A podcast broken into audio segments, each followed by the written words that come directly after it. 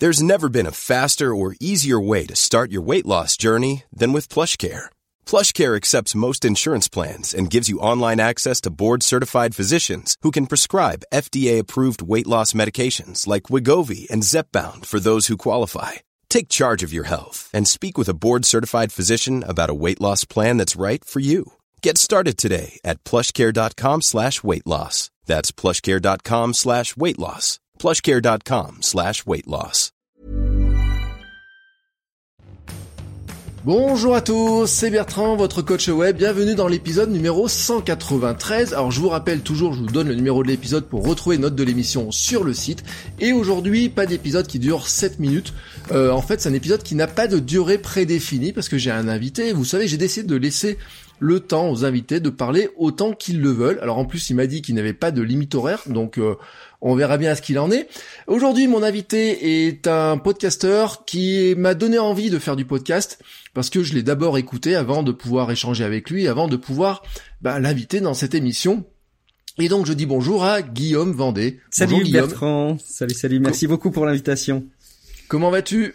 Écoute, je suis en pleine forme. Euh, je suis ravi de faire un petit peu partie d'une certaine manière à cette, euh, à cette de, de, faire un petit peu partie de cet édifice, à ma manière de représenter une petite pierre là-dedans, euh, parce que ça représente pas mal de choses pour moi, euh, votre coach web finalement. On en reparlera peut-être euh, un petit peu derrière, mais ouais, je suis très content de, de faire partie des invités de ce podcast en tout cas. Ouais, alors tu parles de votre coach web comme si c'était un monument, tu vois, mais bon, euh, ça, ça, fait, il a même pas un an le, le, podcast, même si ça fait 193 épisodes, c'est le gros avantage de, de faire du quotidien, c'est que finalement, euh, les numéros, ça grimpe à une vitesse redoutable. Euh, je t'ai invité aujourd'hui pour parler ben podcast, podcasting, etc. Alors je précise tout de suite, parce que j'ai aussi invité ton acolyte de Relife, alias Matt, prof du web, euh, à parler, mais plutôt de la partie euh, technique. Avec lui, on parlera un petit peu de micro, de son, d'enregistrement, etc. Et c'est aussi lié par rapport au projet que vous avez lancé de l'école du podcast. Donc tout cela fera une espèce de double épisode. Seulement, on n'a pas encore euh, programmé la date d'enregistrement. Donc euh, voilà, tenez-vous au courant. Je vous, je vous, préviendrai de toute façon. Euh, et aujourd'hui, donc, on va essayer de parler un petit peu ben, de comment on se lance dans le podcast, comment on peut s'organiser, parce que euh, Guillaume, tu fais quelque chose qui est redoutable pour moi, c'est de l'actualité, donc avec une qui nécessite une veille. Et puis un deuxième truc qui est redoutable pour moi aussi, c'est qu'en fait tu fais des podcasts à plusieurs avec des invités. Et donc euh, ça m'intéresse énormément sur le plan de l'organisation, de comment on trouve des invités, comment on fait on lance un podcast à plusieurs, etc. Donc on va essayer de balayer un petit peu ces sujets. Alors d'abord pour commencer, euh, je sais pas si on a vraiment besoin de te présenter, mais quand même, euh, dis-nous quelques mots sur toi. Bah disons, tu, tu, tu dis que votre coach web présenté, euh, comme je le disais, donnait l'impression d'être un monument. Ça donne l'impression que je suis aussi euh, un monument. Alors bon, écoute, euh, moi donc je suis, bon vous l'avez compris, Guillaume. Je fais des podcasts depuis pas mal d'années maintenant. À, à, chaque fois, je peine un petit peu parce que j'ai une mémoire catastrophique au niveau des dates, mais ça fait de longues années maintenant que je, je, je fais du, du podcast. Euh, j'ai une vie euh, de salarié à part entière euh, au quotidien et je mène malgré tout cette activité en plus en parallèle euh, au quotidien, effectivement. Euh, donc j'anime un podcast qui s'appelle Tech Café, qui parle, bah, comme son nom probablement l'indique, de café, non, de tech. Euh, et puis j'anime aussi, comme tu le, le glissais en intro, euh, Relife, qui est un podcast euh, sur l'amélioration du quotidien, euh, qui est une émission mensuelle que je fais avec Matt, donc que tu auras dans, dans, un prochain épisode.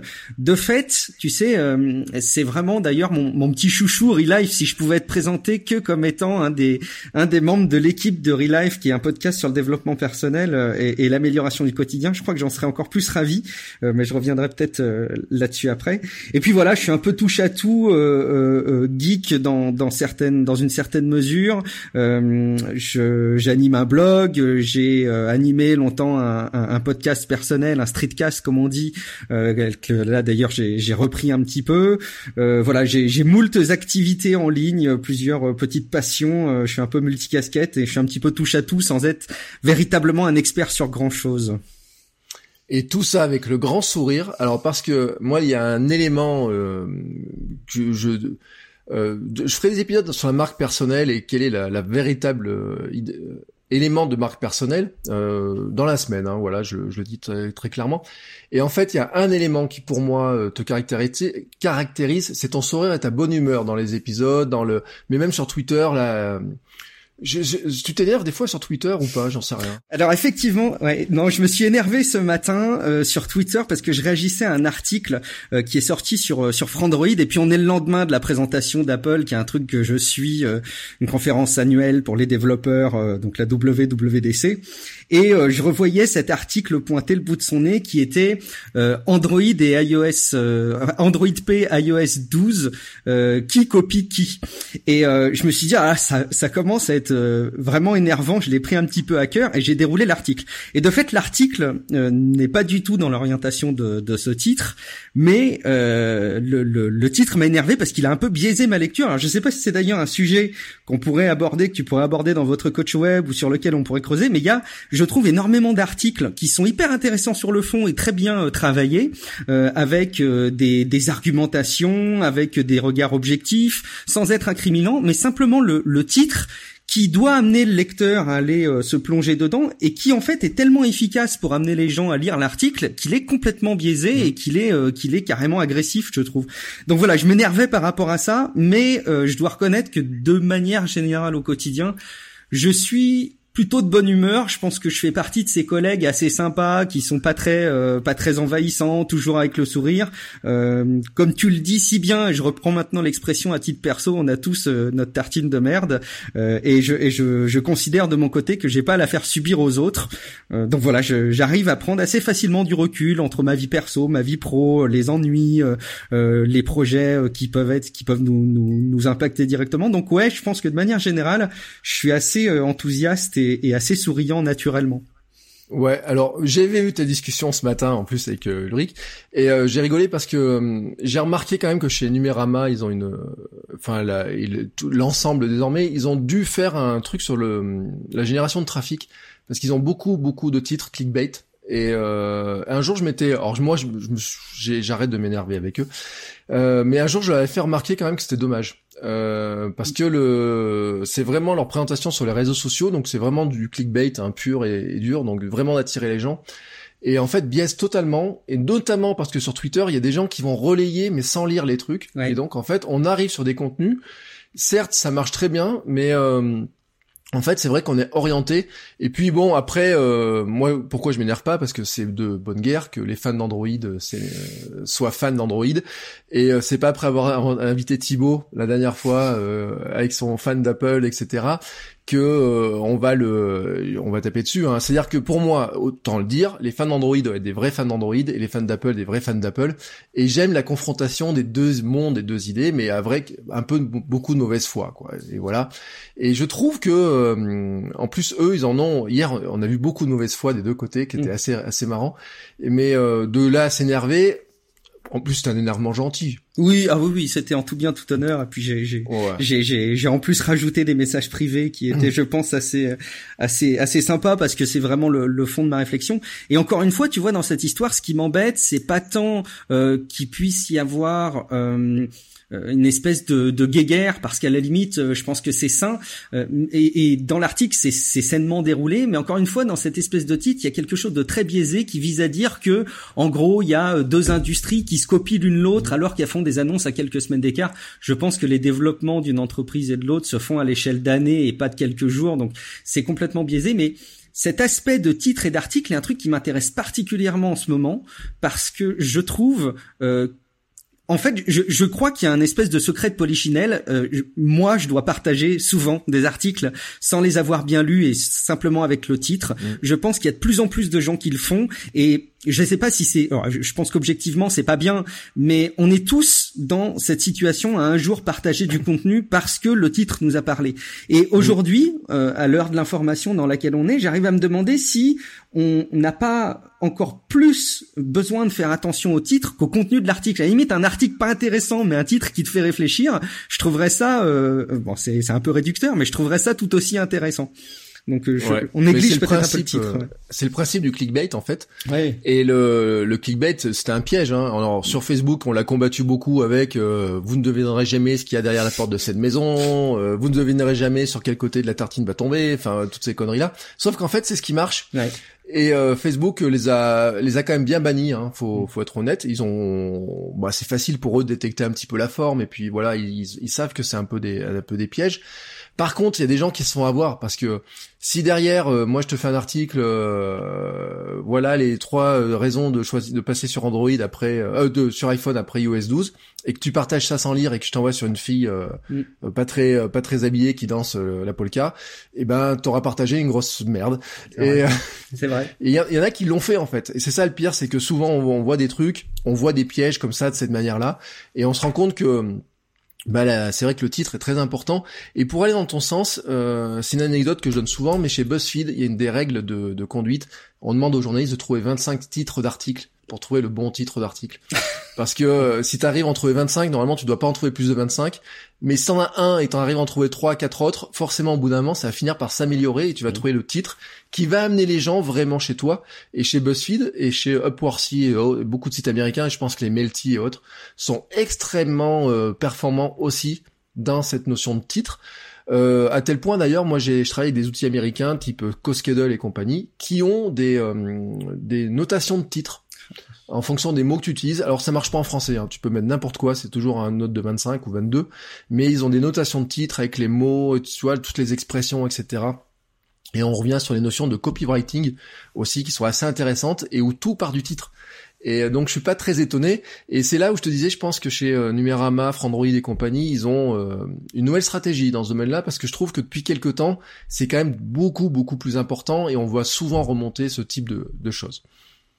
Bon après, après c'est une, une, entreprise, ils doivent vivre. J'imagine que quand tu essayes de, de, de, de, trouver des financements et encore une fois de faire vivre des gens avec un salaire comme ils le font, mmh. euh, tu, tu, es bien obligé de trouver les techniques qui fonctionnent financièrement. Mais ça m'embête de voir autant de travail consacré à un article de comparaison aussi soigneux et finalement je trouve de le massacrer avec euh, mmh. un titre putaclic. Mais bon, enfin c'est un aspect déontologique, économique d'un média qui est assez compliqué, j'imagine. Oui, non, mais t'inquiète pas, ça va se, ça va se régulariser petit à petit. Puis euh, je pense que les, après les gens, on, en prend l'habitude de tout ça. Bref, euh, j'avais une question. Comment t'es venu au podcast en fait? Alors je suis venu au podcast parce que j'étais un très très grand fan de, de notre peut-être papa à tous dans les origines de Patrick Béja à l'époque où je jouais à World of Warcraft. Je crois qu'à chaque fois qu'il y a des interviews de podcasteurs, euh, il y a euh, une fois sur deux au moins cette situation qui se décrit de la personne qui a découvert le podcast en France grâce à, Patrick Béja euh, parce qu'il jouait à World of Warcraft. Je pense que ça a été un vecteur incroyable et il le dit d'ailleurs lui-même hein, de, de, notoriété pour le pour le podcast en, en français. C'est comme ça que ça m'a attiré et naïvement, je me rappelle d'ailleurs assez tôt avoir eu cette discussion avec lui puisque je l'avais interpellé par mail. Euh, je voulais faire du podcast parce que ce qu'il fait me plaisait. Euh, j'y voyais un, intérêt à vouloir suivre un petit peu les lignes qu'il avait tracées de son côté euh, et bah, m'ouvrir mon propre champ d'expression. et il s'avère que j'ai une formation universitaire autour de l'informatique et je voulais parler d'informatique. À l'époque, on était dans le plein buzz des tablettes on se disait tous, euh, enfin moi en tout cas, je me disais naïvement euh, que la tablette allait remplacer l'ordinateur, euh, que le clavier c'était une espèce en voie de disparition et que demain on aurait tous une tablette à la main au quotidien. Et j'ai lancé donc Tablette Café, qui était un peu ce, cet embryon de, de, de Tech Café, ce que c'est devenu aujourd'hui, où bah, tout simplement j'ai parlé de tablette pour plusieurs raisons, parce que encore une fois les tablettes ça me plaisait et parce que je voyais que c'était un segment qui était un peu plus spécialisé que la tech généraliste, euh, tel que le faisait notamment euh, Patrick.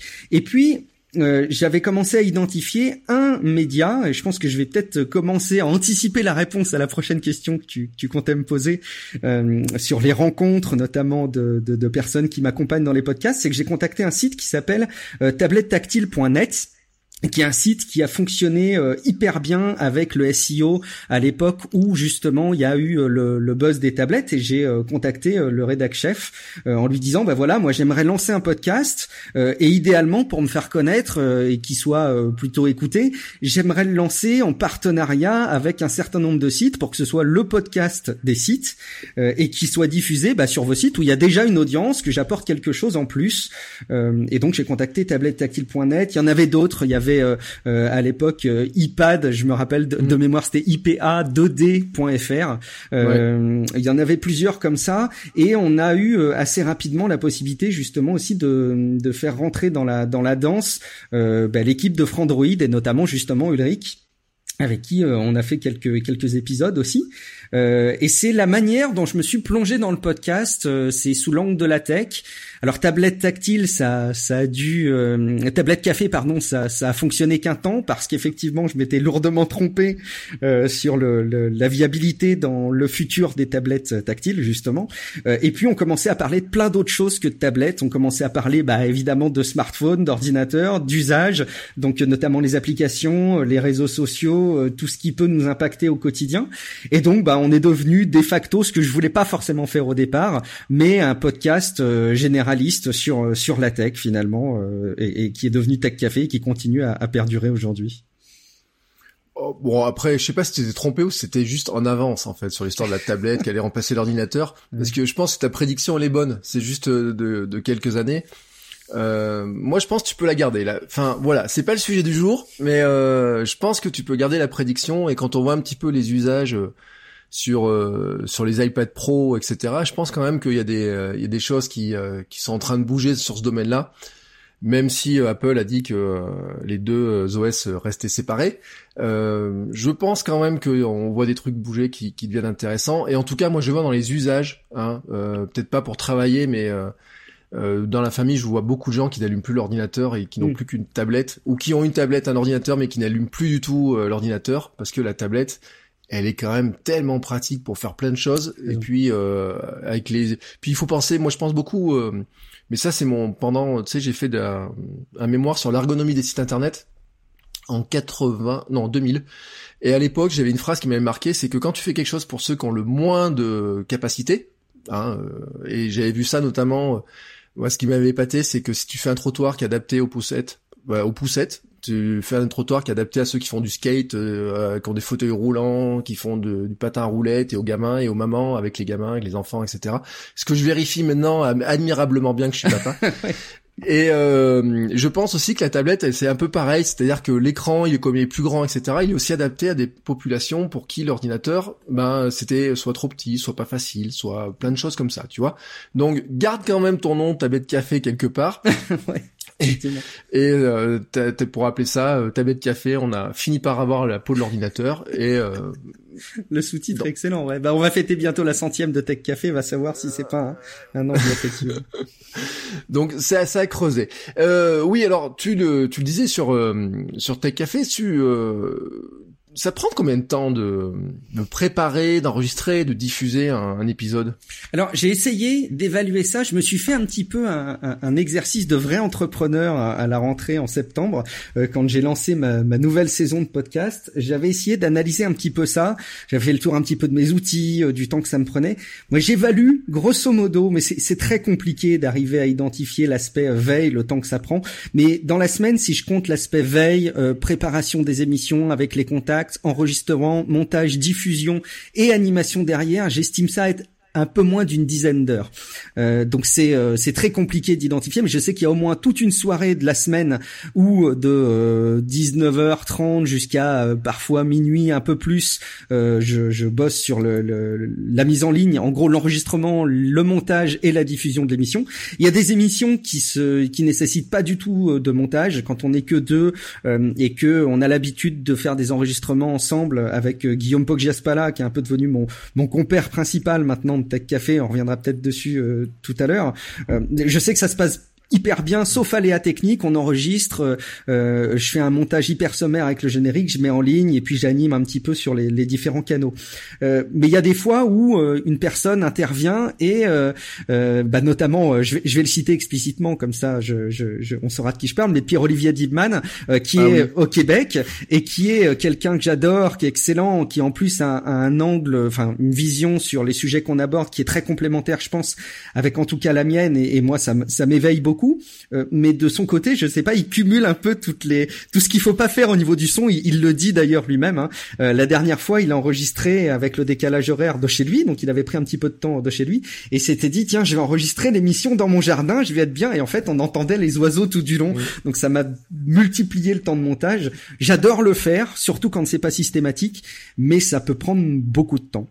Et alors ça c'est la partie euh, euh, la plus simple, j'allais dire, mais la partie la plus complexe maintenant au quotidien pour moi, c'est la partie veille euh, que je fais, je dois dire un peu tout le temps. C'est-à-dire que je vais être amené à voir ça et c'est d'ailleurs quelque chose que je veux que je veux corriger. Euh, j'ai tendance à faire ça le matin, euh, peu de temps après le, le réveil, euh, à la grille pendant que mon fils est à côté, euh, attend euh, l'ouverture de la grille pour rentrer dans sa classe. c'est souvent à la pause du déjeuner et tu peux pas savoir à quelle fois, à, quel point à chaque fois que tu mentionnes dans votre coach web le fait que le midi il y a cet espace, tu disais encore dans les derniers épisodes là, il y a ce petit espace d'une demi-heure avec l'effet cumulé qui fait que quand on le fait tous les jours, on, on a on accomplit des grandes choses euh, au final, ben, moi je, je, le vérifie vraiment fortement. Euh, et puis voilà, tout au fil de la journée, je peux être amené à faire de la veille. Et il y a un truc qui est extrêmement positif pour moi dans ma situation aujourd'hui, que j'ai pu largement critiquer avant. Euh, je me plaignais un petit peu de la difficulté que c'était pour moi d'avoir ces deux jobs, en gros mon activité de salarié en entreprise, une vraie vie de bureau, euh, et puis cette activité euh, de, de, de mini-entrepreneur indépendant, sur lequel il y en a un qui pendant un temps m'épanouissait plus que l'autre et après ça a été euh, inversement, enfin ça a fluctué au niveau du temps.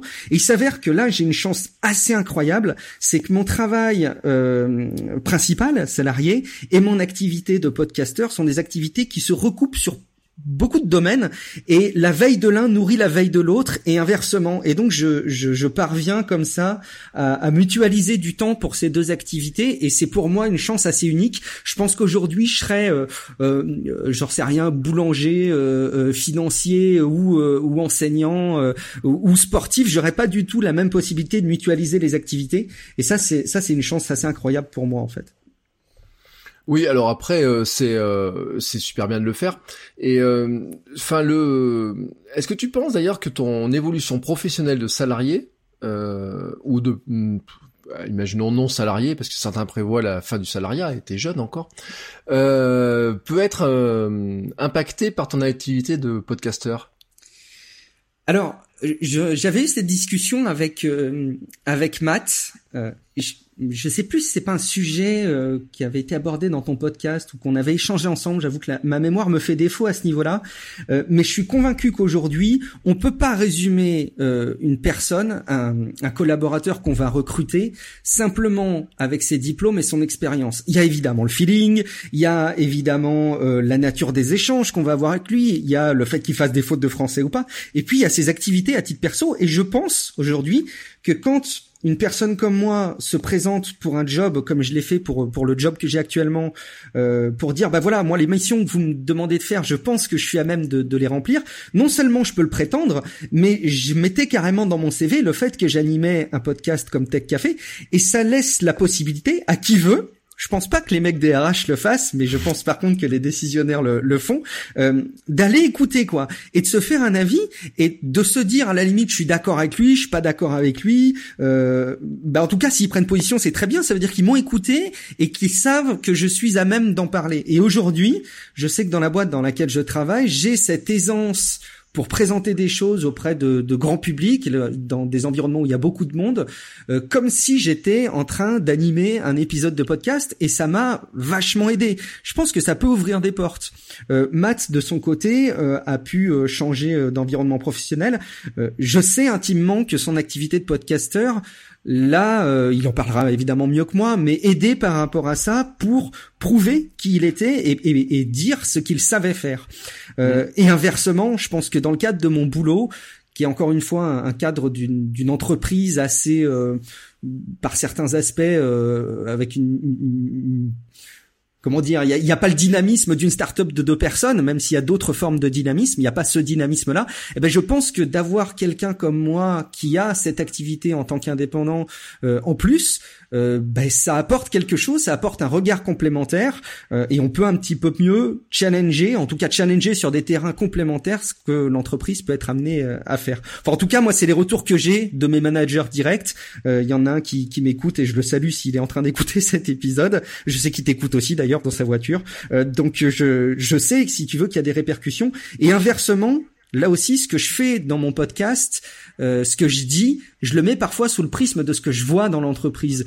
Et cette complémentarité, elle est très forte, encore une fois, et je pense que demain, le salariat tel qu'on le conçoit aujourd'hui n'aura plus lieu d'être, et ce sera probablement une foultitude de choses qui nous définiront plus que simplement un diplôme et une expérience, quoi. Alors, j'avais écouté l'épisode où Matt en parlait justement de, du fait qu'il mettait l'activité de podcasteur sur le sur le CV. Euh, maintenant que t'en, t'en reparles, ça m'a fait tilt. Euh, parce que effectivement, hein, de toute façon, les, de façon, bon après il y en a d'autres qu'on en parlait, etc. Mais euh, le CV, euh, voilà, c'est un, une espèce de, de, de photo. Euh, moi, j'ai, le jour, c'était une discussion que j'ai eu avec mes élèves, parce qu'à force de croiser des élèves, et ils m'ont, il y en a un qui devait refaire son CV, et il me dit, est-ce qu'il est bien mon CV Et je lui dis, bah oui, mais bon, de toute façon, c'est le même que vos 25 camarades à côté, donc pour moi, je, je peux pas le juger. Enfin, il y a un moment donné, je peux pas le juger. Et c'est vrai que euh, ce genre de compétences-là, et notamment, il y a une compétence qui est très intéressante, c'est que finalement, on peut savoir faire plein de boulot et j'ai souvent dit dans l'épisode, on peut savoir faire son métier, que c'est bien, mais je crois que ceux qui ont le plus à apporter, c'est ceux qui sont capables de l'expliquer aux autres, de former, de d'apprendre des choses aux autres, de leur, euh, de savoir expliquer ce qu'ils font aussi. Et, euh, et l'exercice de podcast, l'exercice que vous faites euh, dans toi et les autres dans vos émissions, euh, dans les podcasts, cet exercice de pédagogie, euh, est très important et le fait de faire des podcasts, je pense, t'as entraîné à améliorer ta pédagogie pour arriver à expliquer ah des choses. Et puis, euh, alors j'ai en plus j'ai souvenir avec euh, ta comment il s'appelle Guillaume Pogesca là, ah, j'arrive pas à le dire. il, a un nom de famille compliqué aussi. voilà, euh, avec ces histoires de castor pour expliquer euh, des, des trucs super compliqués. Et un exemple en plus, mais c'est l'épisode où vous avez parlé des processeurs avec les castors et compagnie euh, est un épisode que je devrais mettre en, en lien. Tu sais, j'avais fait un épisode sur les, euh, les métaphores. Ah oui. Et sur l'image, sur imager, et c'était un modèle de, un modèle du genre. Et c'est vrai que je pense que le, cette compétence-là que, bah, qui se développe au fur et à mesure de faire des émissions, euh, elle est aussi mesurée par des ceux qui ont besoin de cette compétence-là pour finalement expliquer des trucs qui, euh, qui, qui pour nous nous paraissent évidents mais ça nous paraît évident parce qu'on est capable de l'expliquer. C'est ce que j'avais dit dans un épisode. Hein. Quand on est capable d'expliquer un truc euh, bien et facilement à quelqu'un, c'est que on l'a intégré. Et en fait, on a plein de gens qui ont besoin de. Tu peux apprendre le métier de plein de boîtes, mais euh, apprendre aux gens à apprendre quelque chose, c'est pas si facile que ça. en fait. C'est vrai. C'est vrai que c'est très compliqué. Et cette, cette vertu de l'enseignement, alors on va pas refaire l'épisode de, de, de Relife hein, qu'on avait fait ensemble et avec Matt, enfin tous les trois, il y a pas si longtemps que ça, où on, on parlait euh, de, de, de l'apprentissage aussi, euh, est devenu quelque chose d'assez clé pour moi. Et effectivement, tout ça se nourrit. Euh, le fait même d'avoir donné euh, des cours euh, occasionnellement, j'ai pas pu le faire longtemps. J'aimerais bien le refaire auprès de seniors pour leur expliquer un petit peu les, les usages numériques. J'ai eu l'occasion de faire ça il y a enfin à plusieurs reprises. Euh, et ça m'a beaucoup appris parce que là encore quand tu te confrontes directement comme toi tu dois le vivre et comme les personnes qui sont habituées à faire de l'enseignement presque au quotidien le savent très bien c'est que on est amené à euh, apporter une info et en même temps tu peux la prévoir de mille manières possibles. Tu peux l'avoir bossé comme un zinzin. Il s'avère qu'il y a toujours le personnage en face de toi qui est ni sachant, ni pas sachant, euh, euh, ni intelligent, pas intelligent. La, la, question n'est pas là, mais il va remettre en question euh, ce que tu dis, pas pour ton contredire, mais simplement parce qu'il a besoin de comprendre un aspect que t'as pas forcément creusé ou que t'as pas totalement bien expliqué. Et c'est aussi ça le podcast et c'est aussi ça l'interaction dans le cadre d'une vie professionnelle et notamment dans le cadre de l'enseignement, je pense, c'est d'arriver à remettre en question ce qu'on dit euh, pour arriver à s'adapter à ces situations qu'on ne pourra jamais prévoir de personnes qui ont besoin de comprendre les choses différemment et parfois même ils nous apprennent des choses puisque euh, quand euh, un, quand quelqu'un à qui on, on, transmet une info nous dit bah je sais pas, je trouve pas ça logique, regarde si on compare tel sujet à tel sujet, ça n'a pas de sens. Et en fait, ben, ben, parfois il se trompe, mais parfois il a raison, et parfois ça nous fait remettre en question la façon dont on a appréhendé les choses et dont on pensait euh, savoir qu'elles fonctionnaient. Donc euh, tout ça se nourrit évidemment beaucoup, et je, je, pense que là encore ça remonte à peut-être tes premiers épisodes de votre coach web où tu disais on a tous quelque chose à raconter, on est tous euh, multifacettes, on a tous plein de choses à apporter dans la production de contenu, mais aussi dans notre activité au quotidien, et tout ça se nourrit très intelligemment. Ça en fait quelque chose de très compliqué pour décrire quelqu'un, mais c'est évidemment très intéressant de voir les profils de cette manière-là, je pense. Oui, tout à fait. Alors on pourrait en parler très longtemps, mais c'est vrai qu'on avait parlé d'Henry Life et euh, c'est un sujet vaste. Euh, D'ailleurs, tu sais, moi j'écris mon e-book en ce moment et c'est l'un des sujets euh, que je que j'ai écrit là dans ces derniers jours et qui va me servir pour faire les épisodes qui viennent. Euh, voilà, sur euh, sur le même dans la semaine. Voilà, j'ai un épisode sur créer le contenu que vous aimeriez lire et en fait retombe exactement euh, sur cette notion-là et en fait recoupe aussi ce que tu as voulu euh, comment tu as lancé ton podcast finalement parce que tu cherchais finalement à creuser le domaine des tablettes et euh, le creuser en le lisant, tu finis par le creuser en en étant acteur de ce qui se faisait, en le décrivant, en l'expliquant, en, l'explorant. Et euh, c'est exactement en fait ma, ma, philosophie du contenu, des créateurs de contenu, et disant qu'on peut aller sur n'importe quel domaine, euh, du moment qu'on a une... Alors je pense par contre une vraie passion, quoi, parce que si euh, la tech, je pense que tu dois être un, un passionné euh, complet, quoi. Bah, surtout... Euh, surtout à, à, à l'heure, à l'époque à laquelle, dans laquelle on vit, et ça me pose vraiment de plus en plus de problèmes, je dois dire, et parfois ça aurait tendance à remettre un peu en question euh, le fait que je m'investisse autant dans, dans Tech Café, c'est que c'est devenu un thème qui a à la fois des bouleversements de dingue sur notre vie de, de demain. Euh, pour ceux qui ont besoin de s'en persuader, regardez euh, Black Mirror, qui est une série disponible sur notamment sur Netflix, qui parle des bouleversements notamment de la technologie qui peuvent avoir des impacts très forts sur notre société euh, demain. Euh, une espèce de série d'anticipation comme ça qui est, qui est très intéressante, euh, je trouve. Et donc la tech a ces enjeux-là. Euh, ça a des enjeux pas que parce que on peut avoir le dernier euh, le dernier animoji sur notre smartphone euh, ou faire des photos de plus belle qualité, mais simplement parce que le fonctionnement des réseaux sociaux, l'impact que ça peut avoir sur notre vie de famille, notre vie en société est assez folle. D'ailleurs, je trouve très marquante pour avoir un, une petite parenthèse technophile, euh, l'impact que peut avoir, euh, enfin la, la, vision que peut avoir notamment Google avec Android et Apple avec iOS de faire des, des OS qui n'en proposent pas plus, mais qui essayent d'en proposer moins en disant qu'on arrive à te limiter l'accès aux notifications, qu'on arrive à te euh, préserver ou à te donner la possibilité de te préserver des, des, des plages de vie personnelle, euh, ce qui pour moi est probablement l'indicateur le plus marquant de l'évolution de la technologie de ces dernières années, c'est que on a des acteurs de l'industrie qui nous proposent euh, de régler pour avoir, pour consommer moins la technologie. C'est, je pense que c'est presque sans précédent un tel impact sur des appareils qu'on utilise autant au quotidien. Pour moi, c'est un marqueur fort. Et cette veille que je fais, euh, ces heures que je passe chaque semaine, ça commence à me poser un furieux problème parce que euh, c'est du contenu qui est pas evergreen du tout, quoi. J'en ai déjà parlé avec avec plusieurs personnes et moi, ça m'embête de me dire que ces 10 heures par semaine sont consacrées à la fois sur des enjeux tellement forts sur l'aspect sociétal et, quelqu'un qui aujourd'hui ne suit pas la tech, à mon avis, passe à côté de quelque chose. Euh, et je parle pas euh, des, puissances de processeurs ou des dernières fonctionnalités de messagerie, mais encore une fois de ces conséquences qu'il peut y avoir pour une pour une société. On passe à côté de quelque chose et en même temps, 90% de ce qu'on dit chaque semaine sur la tech, on peut le zapper, euh, revenir 15 jours après, et ça nous changera pas fondamentalement notre vie. Et donc, moi, je travaille à apporter du contenu qui a une valeur très courte, euh, par rapport à ça qui est très périssable et qui a une plus-value tout à fait relative. Elle peut avoir encore une fois cette plus-value très forte sur euh, certaines prises de conscience de société et en même temps euh, bah, ne servir à rien finalement. Donc ça me fait vraiment beaucoup, beaucoup, beaucoup, beaucoup réfléchir. Je suis certain qu'il y a des conséquences très fortes à cette réflexion qui vont arriver dans les mois à venir dans ce que dans ce que je fais. Je sais pas quelle est la proportion. Euh, J'en ai aucune idée.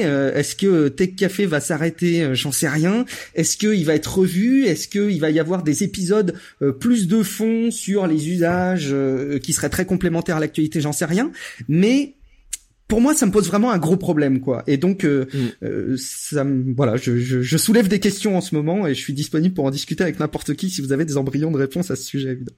Mais c'est tout à fait logique en plus. Et euh, moi, tu sais, quand j'ai commencé ma série d'épisodes POC sur l'actu des réseaux sociaux, c'est le premier problème en fait. C'est-à-dire que le premier jour, je prends ma truc, je dis ouais, mais ça, en fait, on en a rien à faire, quoi. Enfin, enfin, moi, le lancement euh, d'un nouveau filtre sur Instagram, etc., c'est pas ce qui m'intéressait. Et c'est pour ça que j'avais fait un épisode sur les stories, mais en fait sur l'impact long terme de la story, tu vois. Enfin, Mm. c'est un épisode, tu l'écoutes maintenant.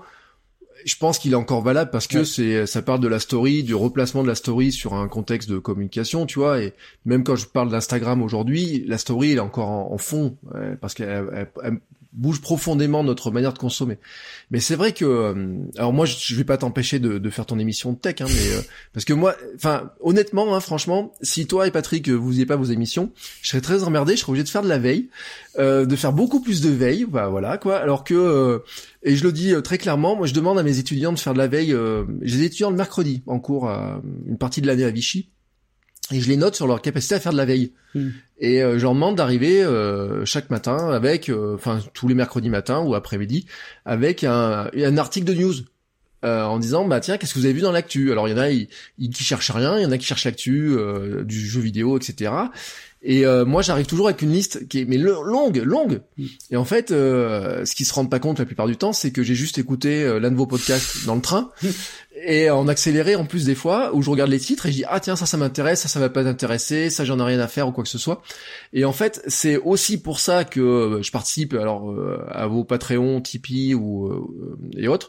C'est parce que euh, mais c'est comme Jérôme Kainborg sur le matin hein, sur même si j'ai pas trop le temps de regarder hein, j'avoue euh, Naotech euh, le matin mais c'est que pour moi en fait vous euh, vous faites un boulot qui est euh, ah, qui est un peu euh, moi je trouve ça pénible hein, je t'avoue hein, euh, voilà de, de repartager ça etc parce qu'on se rend pas compte mais c'est chronophage Mm.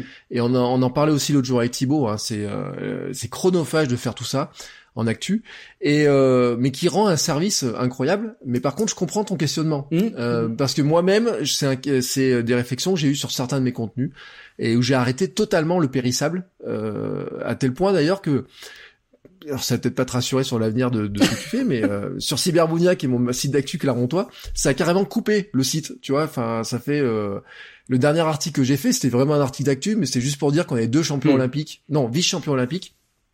Donc c'était trop important, tu vois, pour pas le dire. Euh, c'est comme si notre club de rugby avait été champion de France, j'aurais été obligé de faire un article dessus. Euh, parce que ça, voilà, c'est inévitable. Mais c'est vrai que cette réflexion-là de me dire, oh, à une époque, tu vois, je faisais un article toutes les semaines sur les résultats du foot, sur des Mm. choses comme ça. Et au bout d'un moment, je me suis dit, mais euh, laisse faire les autres, quoi. Mm. Enfin, tu vois. Mais bon, Ouais, si tout le monde se dit ça, euh, au bout d'un moment, je serai emmerdé. Donc non, euh, ne ne m'écoute pas. Continue. Moi, j'ai besoin de vous. Euh, bon, non, mais de toute façon, Patrick, il va, il continuera dans tous les cas, Ouais, j'imagine. je pense. je, je, je- c'est c'est même certain, mais je crois, j'arrive à me demander s'il n'y a pas un facteur qui joue beaucoup là-dedans. J'essaye de faire une, une pseudo-analyse de ce sujet-là à la volée, mais je me demande s'il n'y a pas aussi une notion euh, d'âge ou de situation euh, familiale qui joue là-dedans.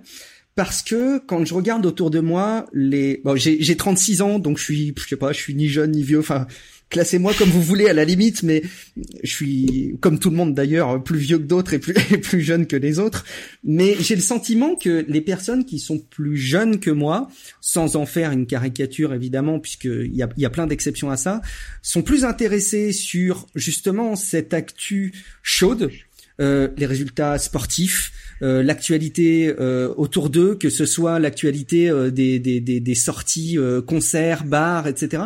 Et j'ai l'impression que les personnes qui sont un peu plus âgées que moi ont tendance à s'intéresser à des contenus culturellement parlant plus périssables. Ça se voit même au niveau de l'intérêt sur la, les films. C'est-à-dire que je vais voir énormément de personnes plus jeunes que moi qui sont très blockbusters et, des, personnes plus âgées que moi qui sont, j'ai l'impression, majoritairement plus intéressées par des contenus audiovisuels de fond et de réflexion. Alors, et je crois pas d'ailleurs qu'il y ait un contenu qui soit mieux que l'autre ou qui soit plus intelligent que l'autre. Vraiment, je pense pas.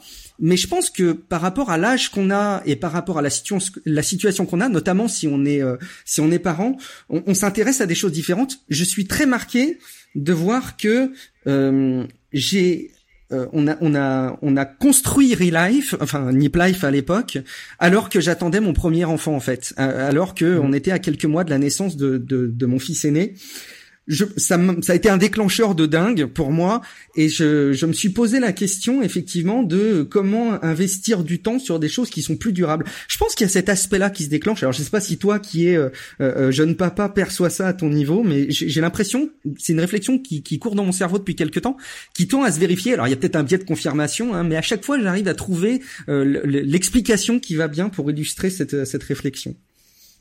Ouais, alors moi c'est pas trop la paternité parce que j'avais anticipé les choses. Moi c'est le, c'est j'étais victime de harcèlement psychologique au boulot en fait. Donc euh, il y a au bout d'un moment j'ai été arrêté cinq mois quand même. Hein. Donc euh, un jour mon médecin m'a dit vous ne retournerez jamais travailler dans cette dans cette collectivité locale qui s'appelle un conseil régional. Et j'en ai gardé une, un truc, mais les politiques, enfin quand je les ai en interview pour Cyberbounia, ils me disent mais pourquoi vous nous posez des questions comme ça, vous nous emmerdez? Je dis mais si vous pouviez imaginer le truc comme ça, quand je vous trouve, euh, comment dire, faible sur des trucs des fois, quand vous avez ça sous vos yeux, je dis j'ai envie de vous poser, mais euh, j'étais encore trop gentil dans ce que je vous ai posé comme question. Et donc comme ça les énerve, j'ai plus les voir maintenant parce qu'ils ils veulent plus me répondre des fois certains, etc. Ouais, je me suis fait bannir par exemple d'un conseil départemental, je me suis fait, euh, mais bon, c'est comme ça. Et moi ça m'avait amené une réflexion et euh, mais j'en parle aussi dans le bouquin, donc je peux je peux le dire très clairement. Euh, pour m'en remettre, j'étais voir un psy en fait, et, euh, on parlait d'un truc, mais euh, en fait, je voyais tous les mois, on parlait que des bouquins que je lisais, et je parlais de psychologie positive, de de je, je, lui ai conseillé, il a acheté la semaine de 4 heures grâce à moi en fait. et il m'a dit euh, alors en plus c'est un mec qui, qui, doit avoir 8 heures de consultation par jour, il avait une clinique à côté et tout quoi. Et euh, je sais pas quel âge il avait, tu vois, peut-être 45 et tout. Il me dit euh, je pense pas que ce soit possible de faire une semaine de 4 heures, mais il me dit le concept m'intéresse. Je dis oui, mais euh, je dis vous lirez qu'en fait euh, c'est pas le concept de fin de semaine de 4 heures, qu'il y a autre chose derrière, il y a d'autres réflexions. Je dis mais lisez-le deux fois. Euh, une fois vous comprendrez peut-être un certain truc, mais la deuxième fois vous comprendrez vraiment les choses, euh, vraiment plus, etc. Et donc on lui partageait plein de bouquins comme ça.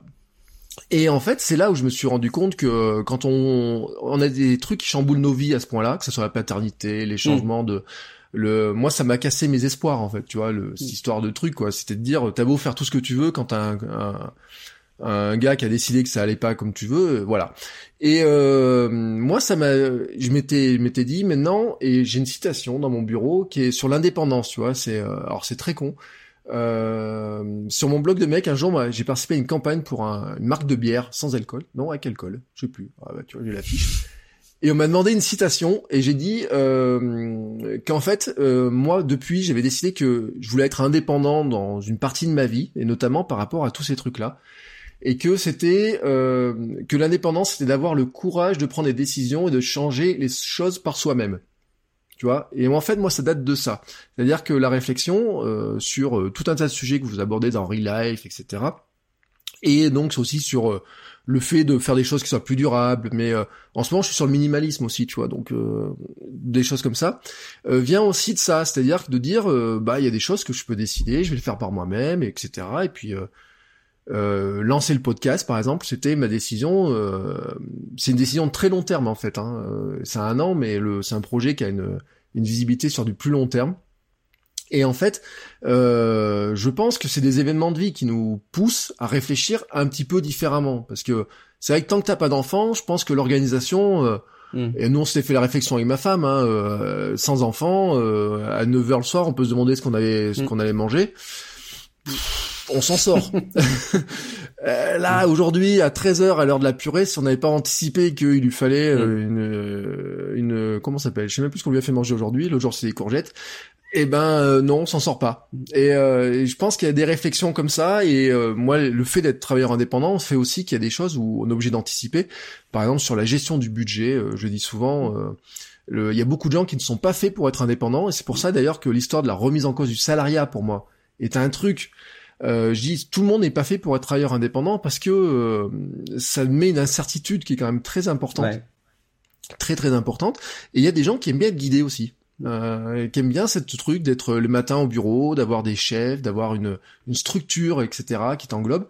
Et euh, travailleur indépendant, c'est pas fait pour tout le monde. Être salarié, c'est pas fait pour tout le monde, etc.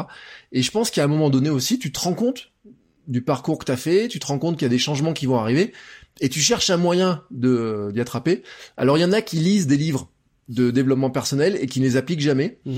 Et je pense qu'en fait, vous, avec Life, vous écrivez un livre de développement personnel, mais euh, en audio. C'est-à-dire que euh, vous creusez le sujet, vous, confrontez, etc. Euh, je pense aussi à des épisodes où, avec Tom, etc., où euh, des fois, il, il, y a des très catégoriques sur des sur des sujets, font aussi beaucoup réfléchir. Mm. Et je pense que c'est aussi deux manières d'apprendre les choses. Il y a ceux qui lisent et qui et puis ceux qui se disent bah tiens, je vais le prendre par un autre bout mm. et je vais aussi euh, réfléchir différemment aussi quoi. Ouais, tout à fait, tout à fait. Ouais, je, je, je me retrouve dans ce que tu décris. Euh, euh, c'est typiquement, c'est marrant parce que je, je suis pas. Tu, tu, tu évoques les livres. Je suis pas un bon lecteur parce que je n'arrive pas à me concentrer beaucoup sur sur un livre. ça fait très longtemps que je suis pas arrivé à me passionner pour lire un bouquin d'une traite. Si, il y a la vérité sur l'affaire Harry Kéber que j'avais que mhm. j'avais dévoré en une fois mais typiquement le contenu écrit, je pense vraiment je suis biaisé par la veille que je fais. Peut-être que c'est une excuse. Là encore, je, je, je m'ouvre mm. euh, au, dernier propos que tu as tenu dans, dans, dans votre coach OM. Je me trouve peut-être des excuses mais je suis très facilement victime euh, d'un euh, YouTube qui va m'attraper, euh, me captiver avec une, une vidéo, mais qui en plus est, soit parfaitement passionnante, soit vraiment fondamentalement débile. c'est ça qui est difficile sur ce type de contenu. Je vais les enchaîner et je, et je vais pas voir le temps passer et hop, encore une soirée où finalement j'ai pas lu, j'ai pas consulté un bouquin, j'ai pas fait des choses qui peuvent être considérées comme comme bien plus intelligentes et le lendemain soir, je vais, je vais me refaire avoir, c'est-à-dire que je vais me coucher peut-être un peu plus tôt. Il va être, je sais pas, à 10h, 10h30. Ah, la journée est terminée. Allez, j'ai bien mérité. Ah, j'ai un peu la flemme d'ouvrir un bouquin. Je vais, c'est fou, hein. Et je vais, je vais mmh. lancer un YouTube.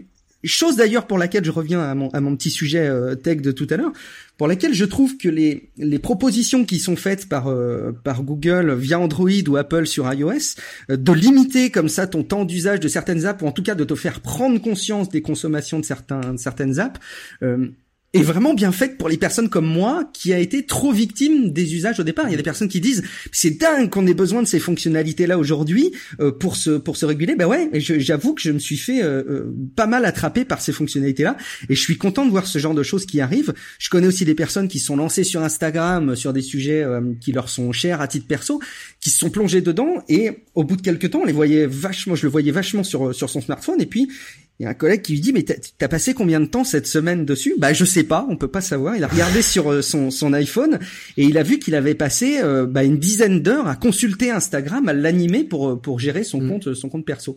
Donc tout ça pour dire que euh, je, je, je, prends beaucoup ce que tu es en train de, de souligner comme étant une, un, élément de pondération, cette analyse-là, du fait que effectivement probablement que Relife, notamment, qui est notre podcast sur l'amélioration du quotidien, et peut-être une manière de nous garder ce jardin de, de consultation et de production de contenu intelligent.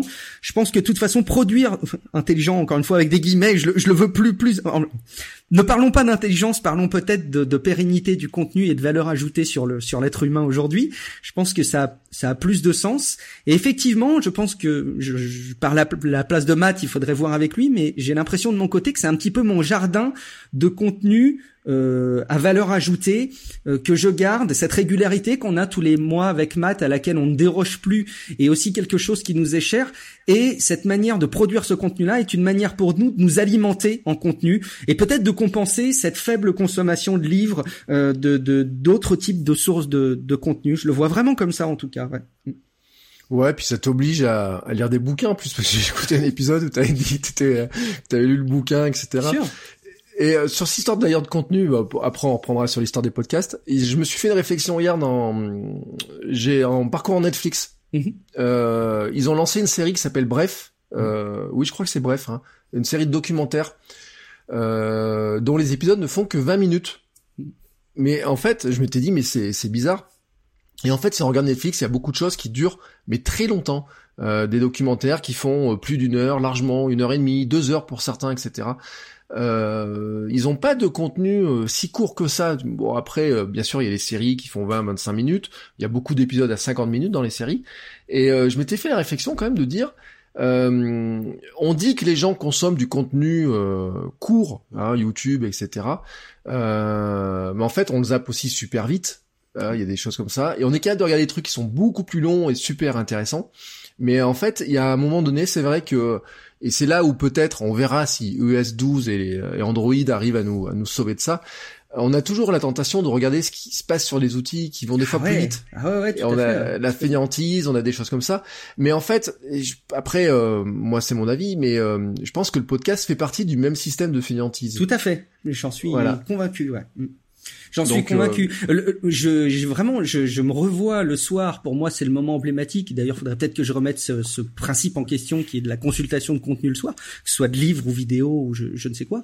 J'avoue que j'ai mon iPad entre les mains. Je viens de finir ma, ma veille ou je viens, je sais pas, d'envoyer un message ou je le consomme trop de toute façon, mais je, l'ai entre les mains, eh ben je, je, vais plus facilement à lancer un, un, un YouTube qu'aller euh, euh, prendre le bouquin, mais qui, qui est juste à côté. J'ai l'impression vraiment nos, nos, profils ont changé.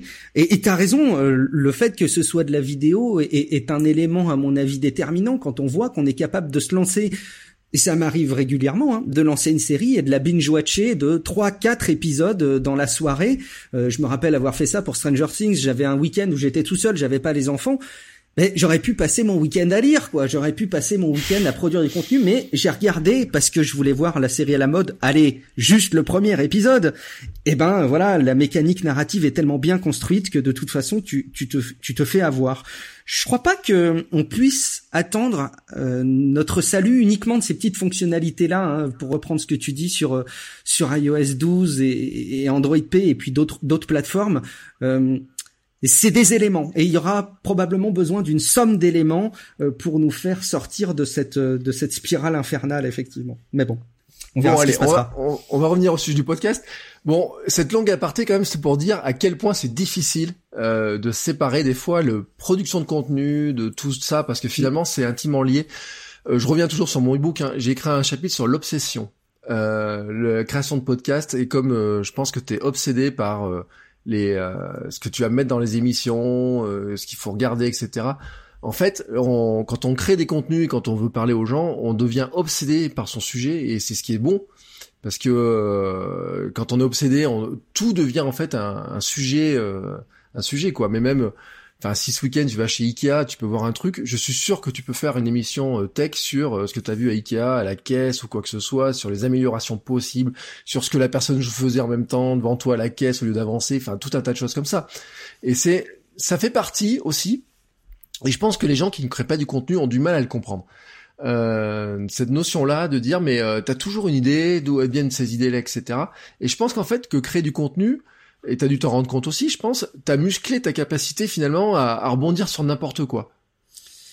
Alors ouais, je me l'étais pas formalisé, mais euh, en y réfléchissant, il y a il y a de ça. Je crois vraiment, de, mon point de vue, je rajouterais quand même un élément pour que ça marche. En tout cas pour moi, c'est la production de contenu régulier, quoi. Et, régulier, j'entends, mm. je le vois vraiment sur cette production de contenu hebdomadaire. Et je comprends mm. encore une fois bien ta démarche de revenir à du quotidien, tu t'en es déjà expliqué, on va pas reparler là, mais je crois que ça a des vertus énormes cette régularité. Euh, en fait, pour la petite anecdote, tablette tactile, au début, je, je, je voyais bien que ça, tablette euh, café, pardon, je, je voyais bien que ça allait, je fais, je fais la confusion à chaque fois, hein. euh, il faudra pas m'en vouloir, mais le podcast tablette café, quand on l'a lancé, euh, c'était tous les 15 jours parce que j'avais bien identifié que ça prenait du temps. Et surtout au début, quand tu sais pas t'y prendre, tu cherches quoi, tu cherches pour faire le mm. montage, pour découper le petit son, rajouter du générique, et puis tu perds du temps infini à des conneries, style tes vignettes de podcast. Enfin le le temps que j'ai pu passer à, concevoir des vignettes à chaque fois. Bon bref, euh, et, j'avais anticipé que ça prenait du temps, et donc c'était tous les 15 jours. Pareil pour Tech Café, notamment parce que j'avais des enfants.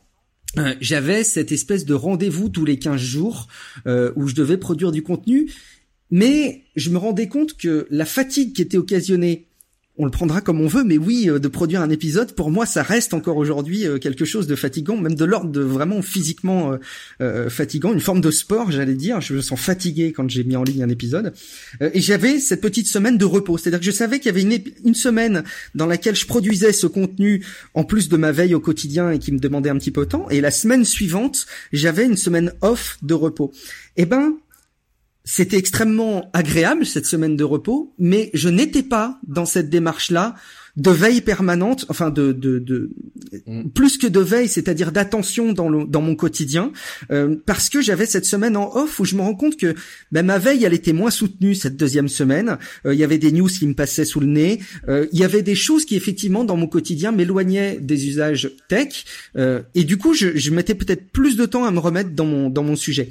Alors ça veut pas dire que le contenu doit forcément être hebdomadaire ou être quotidien pour être régulier, mais en tout cas pour un domaine tel que les nouvelles technologies je me rends compte à quel point euh, il y avait ce besoin de régularité hebdomadaire. Et puis, objectivement, il y a des choses qui se passent dans la tech. Si t'en parles pas dans les trois jours, ça fait vraiment réchauffer parce que ça a mmh. été abordé par tout le monde de plein de manières différentes. Et t'arrives, quand bien même à avoir ton regard complètement original sur les choses, eh ben, t'arrives après la bataille et ça fait bizarre. Donc, le rythme, pour moi, sur la tech, il est hebdomadaire et dès la rentrée 2017, euh, là en septembre 2017, euh, je suis passé en hebdomadaire et ça m'a fait énormément de bien. Mais c'est là où j'ai perçu le plus cette modification sur ma veille euh, au quotidien, sur la manière dont j'appréhende les choses. Tu parles de l'expérience IKEA, c'est un très bon exemple. Les transports, la voiture, les communications avec les proches sont autant d'éléments qui passent sous le prisme de cette attention sur la tech.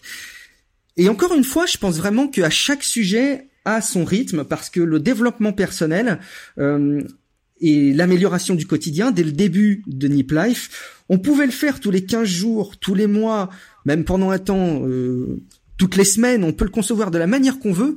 Là, c'est vraiment un sujet qui touche tellement au quotidien, de par sa définition du titre, hein, de l'amélioration du, quotidien, du life hacking, euh, quelle qu'en soit la régularité, si tant est qu'il y a une régularité, on va avoir cette modification de l'attention. Mais par exemple, pour un sujet comme la tech, ben, j'avais besoin de cette régularité hebdomadaire. J'imagine que pour les personnes qui s'intéressent au sport et qui font du contenu autour du sport, pareil, la régularité, c'est, ça me semble invraisemblable de te dire que tu peux avoir cette euh, modification de ton attention, de ton entourage. Euh, si tu produis du contenu, j'en sais rien, une fois par mois, j'ai l'impression que le sport, ça demande plus de régularité que ça. Donc oui, c'est vrai, produire du contenu modifie l'attention qu'on a autour de nous, mais condition d'y appliquer la bonne régularité, je pense.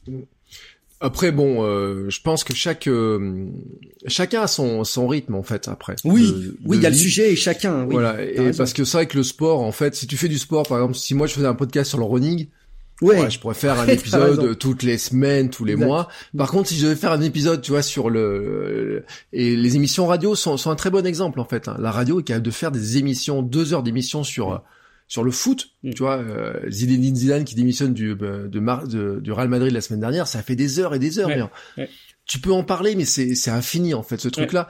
Et en fait, t'en viens et je sais que vous avez fait, euh, Matt s'est fait la réflexion et j'ai trouvé très intéressante. T'en viens à être tellement immergé dans le truc que t'as même plus besoin de préparer en fait. C'est-à-dire mm. que t'as euh, et puis des fois les les connexions se font. Alors je dis euh, pour les gens parce que ça dépend aussi un petit peu son sa caractéristique et son est introverti, extraverti, etc. Et en fait, les gens ont une mauvaise vision de ce que c'est qu'un introverti, un extraverti. Mhm. Euh, il y a ceux qui pensent et qui parlent, et il y a ceux qui parlent, qui pensent en parlant. Mhm. Et euh, si on est un peu comme ça et qu'on a besoin de parler pour penser ou qu'on est capable de penser en même temps qu'on parle, eh ben des formats podcast mais euh, très quotidiens, euh, quotidiens ou hebdomadaires, deviennent très simples. Bon, bref, c'est un sujet dont on pourrait parler des heures. Hein. On va pas refaire un life ou d'autres émissions comme ça, mais c'est un sujet et effectivement, moi, j'y reviendrai régulièrement dessus parce que euh, je pense en fait que euh, l'une des difficultés quand on produit du contenu, c'est aussi quelque part de trouver comment le faire et une façon qui soit adaptée à soi. Et euh, c'est un petit peu le sujet dont on parlait tout à l'heure, hein, finalement. C'est que moi, j'ai une manière de produire, tu as une manière de produire, et ceux qui nous écoutent ont une manière de produire. J'ai reçu l'autre jour un message disant bah, que du quotidien, faire un petit truc au quotidien, c'était pas si simple que ça. Il y a des gens qui ont besoin de faire un gros truc un jour, et puis voilà, et puis d'autres. Moi, je suis adepte du petit pas. Voilà, je le dis très clairement, c'est ma philosophie. Mais chacun a sa vision des choses. Alors, on va rester sur la veille. Est-ce que tu as des outils fétiches à nous recommander pour faire ta notre veille? Alors, euh, c'est marrant parce que le, le, le sujet des outils, c'est un, un, sujet que j'ai bien aimé euh, creuser, euh, euh, réfléchir, explorer. Et en fait, je me suis rendu compte que je perdais énormément de temps. Euh, et d'ailleurs, c'est un principe que je me suis appliqué à peu près tous mes outils de manière générale. Je parle même jusqu'au niveau bricolage, toute, toute proportion gardée sur le niveau de bricolage que j'ai, mais euh, que ce soit équipement à la maison, équipement pour mon boulot, euh, ma veille et, et, équipement en, général, je les remets de moins en moins en question. Si je les remets en question, c'est vraiment parce qu'il y a un blocage et non pas parce qu'il y a une envie. Je crois qu'aujourd'hui, on change vachement d'outils parce que euh, il y a le nouvel outil qui vient de sortir qui nous fait envie, mais euh, je crois pas que ce soit parce qu'on a un besoin fondamental de, de, de changer.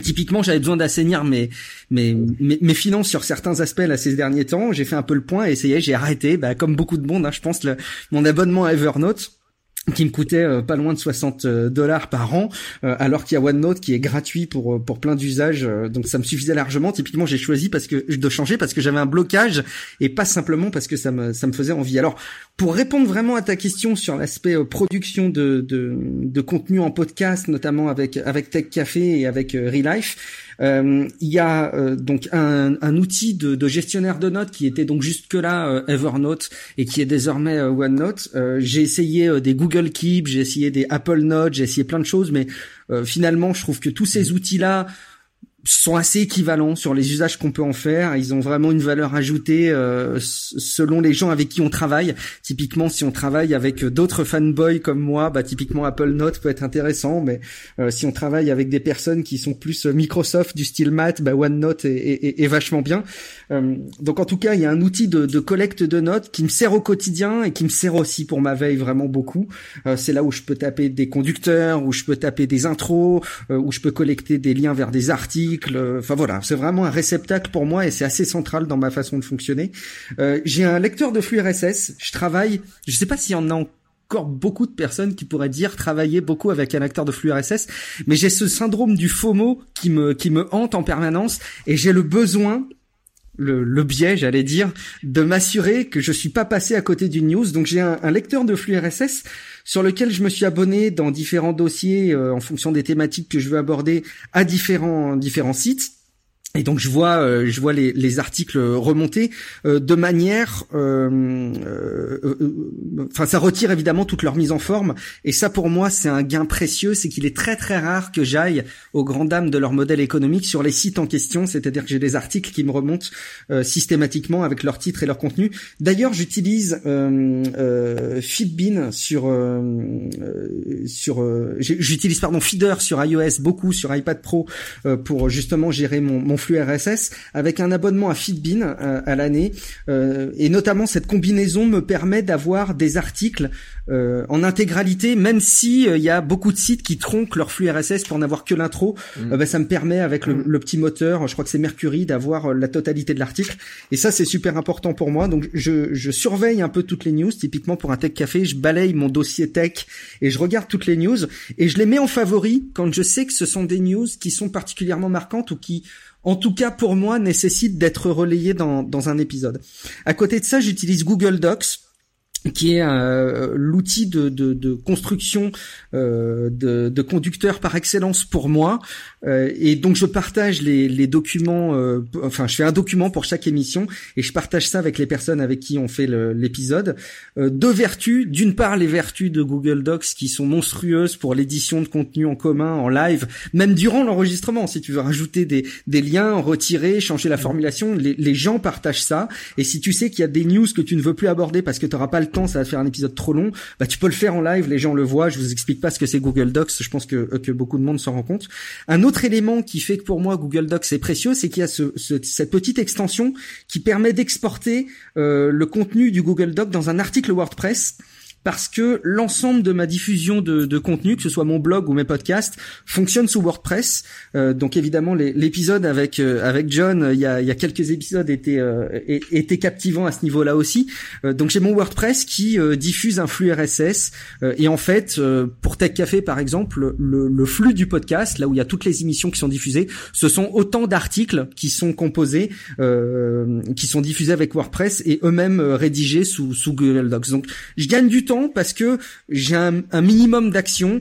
Euh, pendant un temps, je faisais un export de, du, du conducteur de l'émission, je le réintégrais, j'avais essayé de le réintégrer en Markdown, etc. Je perdais un temps incroyable parce qu'il y avait toute la mise en forme qui sautait à chaque fois et, et ça me faisait faire des manipulations de dingue. Et aujourd'hui, j'ai trouvé une méthode là pour exporter mon contenu vers WordPress en un clic qui fait que je gagne un temps de malade. Le, titre du, du, doc Google, c'est le titre de mon émission. Euh, je mets la petite image qui va bien euh, pour le site et j'ai juste à rajouter le, le, le player euh, pour avoir le, le, fichier audio qui remonte sur la page pour ceux qui le veulent et l'adresse du fichier MP3 qui est l'émission en tant que telle. Donc voilà, ça c'est les éléments que j'utilise pour ma veille et ma production de contenu. Il y a évidemment les réseaux sociaux derrière qui, qui m'aident beaucoup, notamment Twitter, qui est un élément de veille complémentaire parce qu'il peut y avoir des, sujets qui remontent de façon à buzzer sur sur Twitter un peu plus un peu plus rapidement et pour toute la création du contenu, c'est plus euh, autour de Google Docs et de WordPress. Pour l'audio, j'utilise euh, j'utilise GarageBand pour enregistrer ma piste en local. On enregistre nos émissions sur Skype et puis j'ai un backup d'enregistrement, c'est-à-dire enfin j'enregistre ma voix en local et en parallèle j'ai aussi euh, Call Recorder qui enregistre euh, toutes mes conversations Skype, y compris les conversations perso. Comme ça, si un jour j'ai besoin de, de, ressortir une conversation perso avec quelqu'un, je peux le faire. Si jamais je veux ressortir les bêtises qu'a dit Bertrand Soulier avant qu'on enregistre, je peux le faire parce qu'on enregistre aujourd'hui sur sur Skype aussi. Euh, voilà, ça c'est l'essentiel des, des, outils qui me permettent de diffuser mon contenu euh, aujourd'hui. Alors, je pensais que tu avais mis en place une autre solution d'ailleurs pour enregistrer les émissions. Euh, dans un épisode de, de Relive, vous avez parlé de nom d'une solution sur le serveur et autres. Ouais, tout à fait. Dont je me souviens plus le nom puisqu'on l'a testé une fois et que la qualité euh, n'était pas encore une fois au rendez-vous. Là encore, euh, c'est sympa d'expérimenter, surtout quand on est à plusieurs, puisqu'il y en a toujours un qui a une idée, donc les autres le suivent pour qu'on puisse euh, explorer les pistes qui se présentent à nous. Mais finalement, aujourd'hui, on a trouvé une solution, enfin moi en tout cas de mon côté pour, pour les émissions pour lesquelles je, partage l'animation avec d'autres personnes comme on peut le faire euh, ensemble Bertrand, bah, typiquement Skype et l'enregistrement local Aujourd'hui, moi, j'ai rien, rien trouvé de mieux qui permette d'avoir ce meilleur comprimé, compromis entre la qualité de son pour qu'il y ait pas cet artefact de, de Skype qui intervienne dans les oreilles des, des, gens au final quand ils écoutent les émissions, euh, qui est, c'est toujours un petit peu différent d'un son qui est enregistré en, en, local. Et en même temps, bah voilà, des outils d'enregistrement. On a testé Hangout, on a testé euh, YouTube Live, on a testé, euh, enfin, plein de choses. Et finalement, bah Skype a ses défauts, mais continue à être un peu le truc assez incontournable, je trouve, pour l'enregistrement. Donc oui, on a testé des choses, mais les tests ne, perdurent jamais beaucoup. Oui, alors je le dis d'ailleurs, Call Recorder, hein, mais je mettrai les liens, c'est de ICAM, euh, et le logiciel, je crois, qui est utilisé par euh, une grande partie hein, de ceux qui font des, des, émissions à plusieurs. Alors pas tous, hein, parce qu'il y a, d'autres outils qui sont assez pointus. Hein. Je sais que j'avais regardé Patrick Béja, le matériel qu'il utilisait était sur les euh, sur les matériels, euh, sur le logiciel de Rogue, euh, qui sont très bien, mais alors qui demandent aussi un paramétrage. Et le gros avantage de Call Recorder, c'est que notamment c'est d'une simplicité, mais même une personne, et c'est pour ça que je le dis, mais euh, je ferai un épisode spécifique dessus, un petit 7 minutes sur, euh, sur ces outils-là. Euh, même une personne qui ne connaît pas la technique, une fois que c'est installé, qu'il a compris, qu'il a juste appuyé sur un bouton et que ça enregistre, et qu'il se retrouve avec les deux pistes son, la vidéo, c'est même le split d'écran, etc. S'il veut mettre ça sur YouTube, je sais pas s'il y a moyen plus facile. Euh, même si le son, effectivement, quand on garde que le son Skype, il y a un petit coup de distance, il peut y avoir de l'écho, ça dépend comment c'est enregistré. Mais euh, la facilité est quand même redoutable, quoi. Au, au point que il se lance même automatiquement moi call recorder c'est-à-dire mm. que je, je, lance une tu as raison dans la simplicité mm. c'est c'est le fameux it just works enfin ça fonctionne quoi tu l'as installé mm. et tu lances une conversation boum ça l'enregistre ouais. ouais je crois qu'en fait le plus compliqué dans euh, call recorder je sais pas ton avis mais peut-être tu te rappelles pas c'est de l'installation euh, parce qu'au début, on se demande comment on l'installe, et puis on se demande comment on le lance, et en fait, on peut pas le lancer parce qu'il se lance quand on lance Skype. Oui, exact. Et quand on lance Skype, il y a la fenêtre qui apparaît, et là, je la vois aux yeux. Alors même si là, j'enregistre avec un autre logiciel euh, pour le coup, et euh, c'est à ce moment-là. Et la première fois, moi, j'ai trouvé ça super déstabilisant. Et le logiciel ne s'ouvre qu'une fois qu'on a déjà enregistré. Et là, on retrouve avec le logiciel, on retrouve toutes ces pistes son, euh, vidéo, etc. Et je trouve qu'une fois qu'on a compris ce principe-là, après le reste, euh, même les mises à jour se passent euh, merveilleusement bien. J'en ai encore une aujourd'hui. Euh, comme quoi, c'est des fois il y a des outils qui il vaut 39 dollars, hein, je crois, le, logiciel. Mais si vraiment vous, euh, voulez enregistrer ce type de, podcast ou de vidéo ou vidéo à plusieurs, je le dis, c'est un investissement qui est très très vite rentabilisé. Ah Et euh, encore l'autre jour, hein, j'écoutais des podcasts sur le matériel, etc. Des, des Américains qui sont quasiment, euh, pas tous, hein, mais beaucoup aussi avec des logiciels comme ça quand on travaille à distance. Euh, donc bon, pour les outils, finalement, t'es es, assez simple au niveau des outils. Ah ouais, ouais, ouais. Moi, j'aime bien la simplicité et euh, dès qu'il y a des gros branchements, des gros réglages, je sais que ça nuit à, à, à ma production de contenu. Mm. Là, tu vois, il y, a, y, a, un élément de complémentarité assez intéressant que tu soulèves, que j'avais déjà vu avec euh, Matt en l'occurrence, et c'est très bien qu'il puisse intervenir sur justement plus une partie technique parce que je, encore une fois, j'ai peur de parler à sa place, mais je crains Outre l'intérêt qu'il a d'aborder les sujets, un des trucs qui le passionne le plus dans les podcasts, c'est aussi cet aspect euh, mm. technique. Et, euh, et, lui, à, ce côté-là, il est capable de, de, beaucoup plus travailler ces choses-là. Il les comprend bien mieux que moi. Il est capable de bien plus s'y passionner. C'est d'ailleurs peut-être un, un, petit clin d'œil qu'on peut faire, c'est que quand on lance une production de contenu à plusieurs, euh, je trouve ça hyper important d'arriver à identifier les points de complémentarité qui sont souvent très très précieux sur le long terme, notamment, je trouve. Oui. Alors bon, bah tu vois le l'intro, le le ah, l'enchaînement, pardon. La transition est parfaite. euh, justement, comment on lance un podcast? Et pour ceux qui voudraient pas se lancer tout seul, comment on peut lancer un podcast, trouver un co-animateur ou des co-animateurs? Bon, t'as expliqué un petit peu toi comment t'avais fait pour lancer ton premier podcast, mais finalement, comment t'as trouvé ton Matt, euh, ton Guillaume, etc. Alors, c'est il euh, y, y, a plein de questions là-dedans. Euh, moi, j'ai trouvé euh, à l'époque Cédric Tamboise, donc la, personne qui était derrière euh, tablettetactile.net euh, et avec qui on a fait Tablette Café. c'est vraiment par ce souci, dans un premier temps, de euh, de trouver un partenaire de diffusion euh, pour qu'on parte pas d'une audience vide et que je ne parte pas uniquement avec mon point de vue, mais qu'on soit plusieurs à, apporter des choses. Même si très vite euh, c'était assez entendu et assez évident que c'était moi qui, qui jouerais le rôle de, de Monsieur Loyal, d'animer les choses. mais il y a Cédric qui est arrivé la petite anecdote, c'est que Cédric, c'est devenu un ami euh, assez intime maintenant. Euh, je suis euh, parrain de son fils, on se voit régulièrement. Il a plus la possibilité de participer à, Tech Café pour sa disponibilité vraiment bon perso, mais c'est devenu quelqu'un de très proche dans ma vie, quoi. Et c'est rigolo de voir à quel point ces, ces, ces productions de contenu, ces médias qu'on peut lancer à titre perso amènent à découvrir des gens et des, et des profils euh, vraiment intéressant. Euh, on a beaucoup de, de, de, de parallèles à croire qu'on a des espèces de, de destinées communes, Cédric et moi. Encore une fois, il doit y avoir des, des biais de confirmation, mais c'est comme ça qu'on s'est rencontrés. En tout cas, c'est avec ce, ce, premier contact pour joindre tablette euh, café et tablette tactile. Et après derrière, il y a derrière un site comme celui-ci qui fait de l'audience, il y a un écosystème euh, humain. Euh, il y a des proches, donc euh, lui connaissait d'autres rédactions telles que Frandroid, donc on a, c'est comme ça aussi que j'ai rencontré ces personnes-là. et puis il y avait une équipe de rédacteurs, parmi lesquels il y avait Guillaume Poggiaspala, qui intervenait pas forcément très régulièrement, mais de manière assez conséquente et qui a vraiment sa personnalité.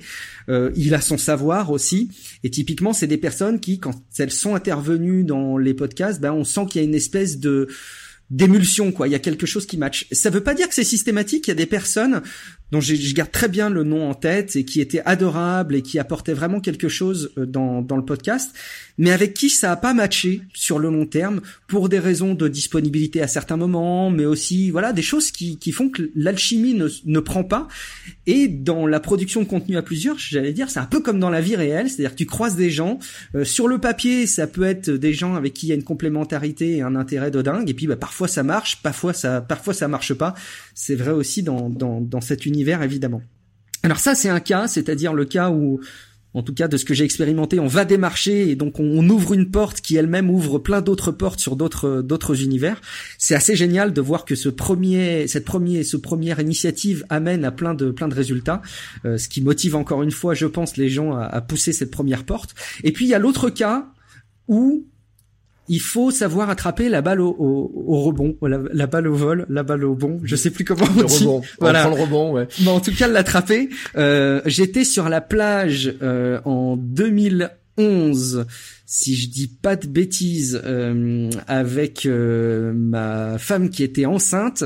Euh, on était en vacances, mon fils allait naître en janvier et je vois, ou c'était peut-être l'année l'année d'après, je sais plus si c'était 2011 ou 2012, mais en tout cas, je vois un tweet de Matt, prof du web, qui cherche quelqu'un pour co-animer un podcast de life hacking. Et en fait, j'ai répondu à son tweet en disant, oh, bah, tu peux m'en dire plus.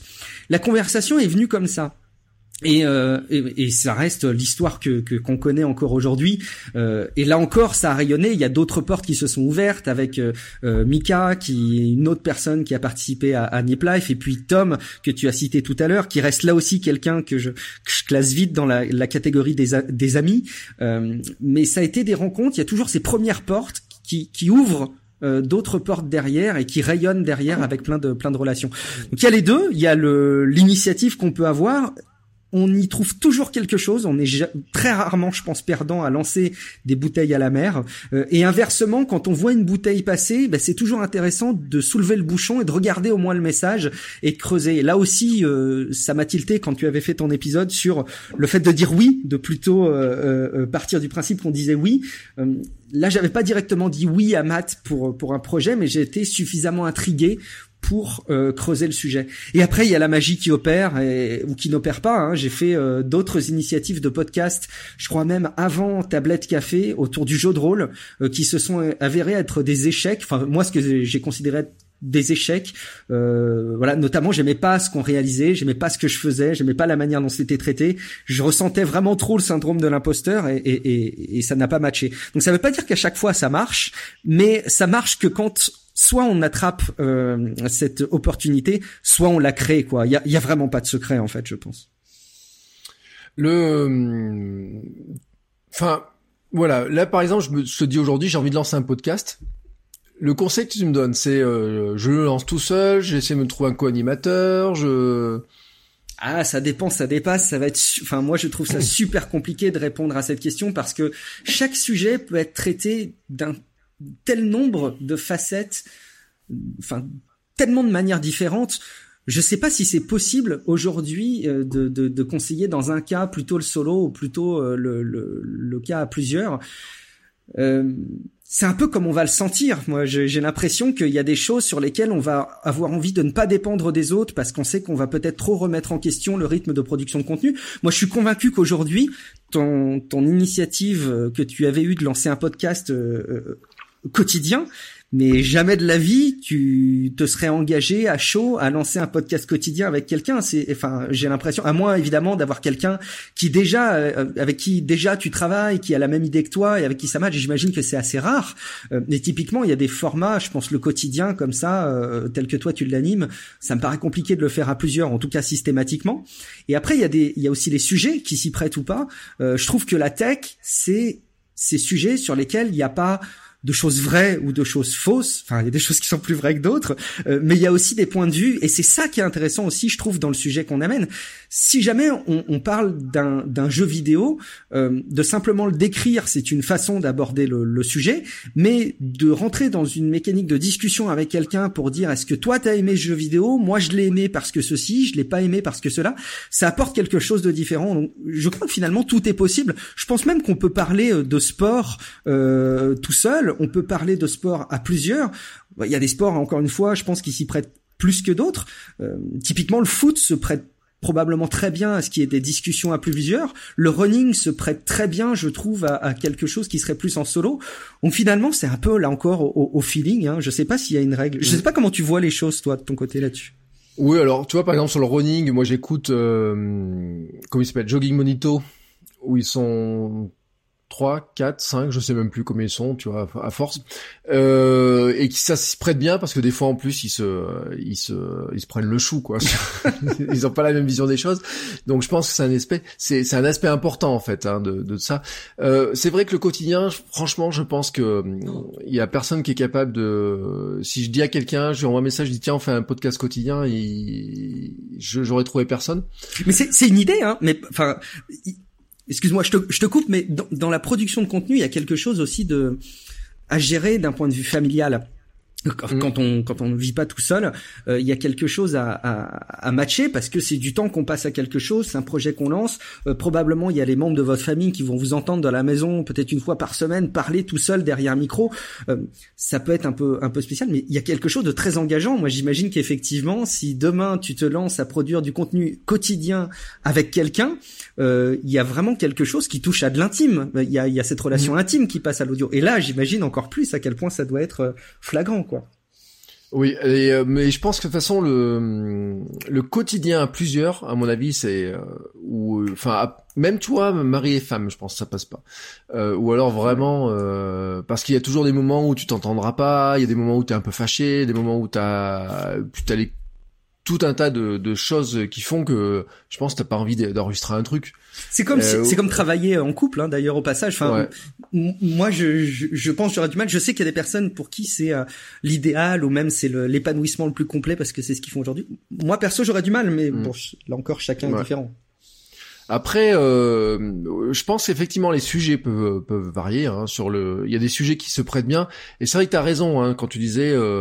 Euh, bien sûr, on pense au sport collectif, etc. Ils peuvent très bien s'y prêter, mais je pense qu'en fait, on aurait des trucs très intéressants, tu vois, du, euh, euh, on va faire un podcast sur la Coupe du Monde de foot en étant mmh. tout seul, tu vois, vivre les matchs, etc. Avec un petit retour peut être très intéressant. Euh, de même que par exemple, je pense au, à l'environnement, euh, toi sur les, si on pense à l'environnement Apple dont on parlait tout à l'heure, euh, dans les podcasts, il y en a qui le font tout seul, il y en a qui vont le faire à plusieurs, il y en a qui vont faire leur retour, etc. Il y en a qui vont discuter pendant des heures. Et en fait, je pense que après, c'est chacun effectivement euh, va retrouver un petit peu son comment il se sent. Moi, c'est vrai qu'il y a un truc et, euh, et, ce que je disais au début, tout début, tout début, tout début, c'est que l'organisation à plusieurs est, est quand même un, un, truc qui est pas simple à caler. Et encore à deux, ça va. Mais j'imagine pas quand vous étiez à quatre. Ouais, ouais, c'est, je, je, bon, c'est un secret pour personne. Euh, le, le Nip Life, le, le podcast a, a, a, vécu. Donc, quand on dit qu'il a vécu, ça veut dire qu'il y a eu des, des moments extraordinaires. Il s'est mis en pause, euh, etc. On s'est retrouvé effectivement à quatre à un moment dans l'équipe de ce de ce podcast euh, qu'on a toujours voulu très euh, c'est un podcast de gaucho quoi. Vous, chacun chacun a, la, a, le même rôle. Euh, et en fait, je crois pas trop à la viabilité de ce genre de truc quand il y a plus de deux personnes. Je pense vraiment intimement aujourd'hui euh, dans le format euh, euh, relive du podcast là avec Matt, on est deux. C'est très facile d'avoir une complémentarité et pas forcément un niveau de comment dire d'hierarchie. Je sais pas si le terme est, est, est bien trouvé, euh, mais dans Tech Café, euh, il y a quelque chose qui est qui fait que ça fonctionne, c'est que je suis un petit peu le, le fil rouge du truc. C'est un peu mon bébé Tech Café, et c'est moi qui l'anime. Et les personnes peuvent avoir euh, une place plus ou moins importante de par la fréquence, euh, de par euh, l'intérêt que les auditeurs aussi ont par rapport à ces, à ces gens-là.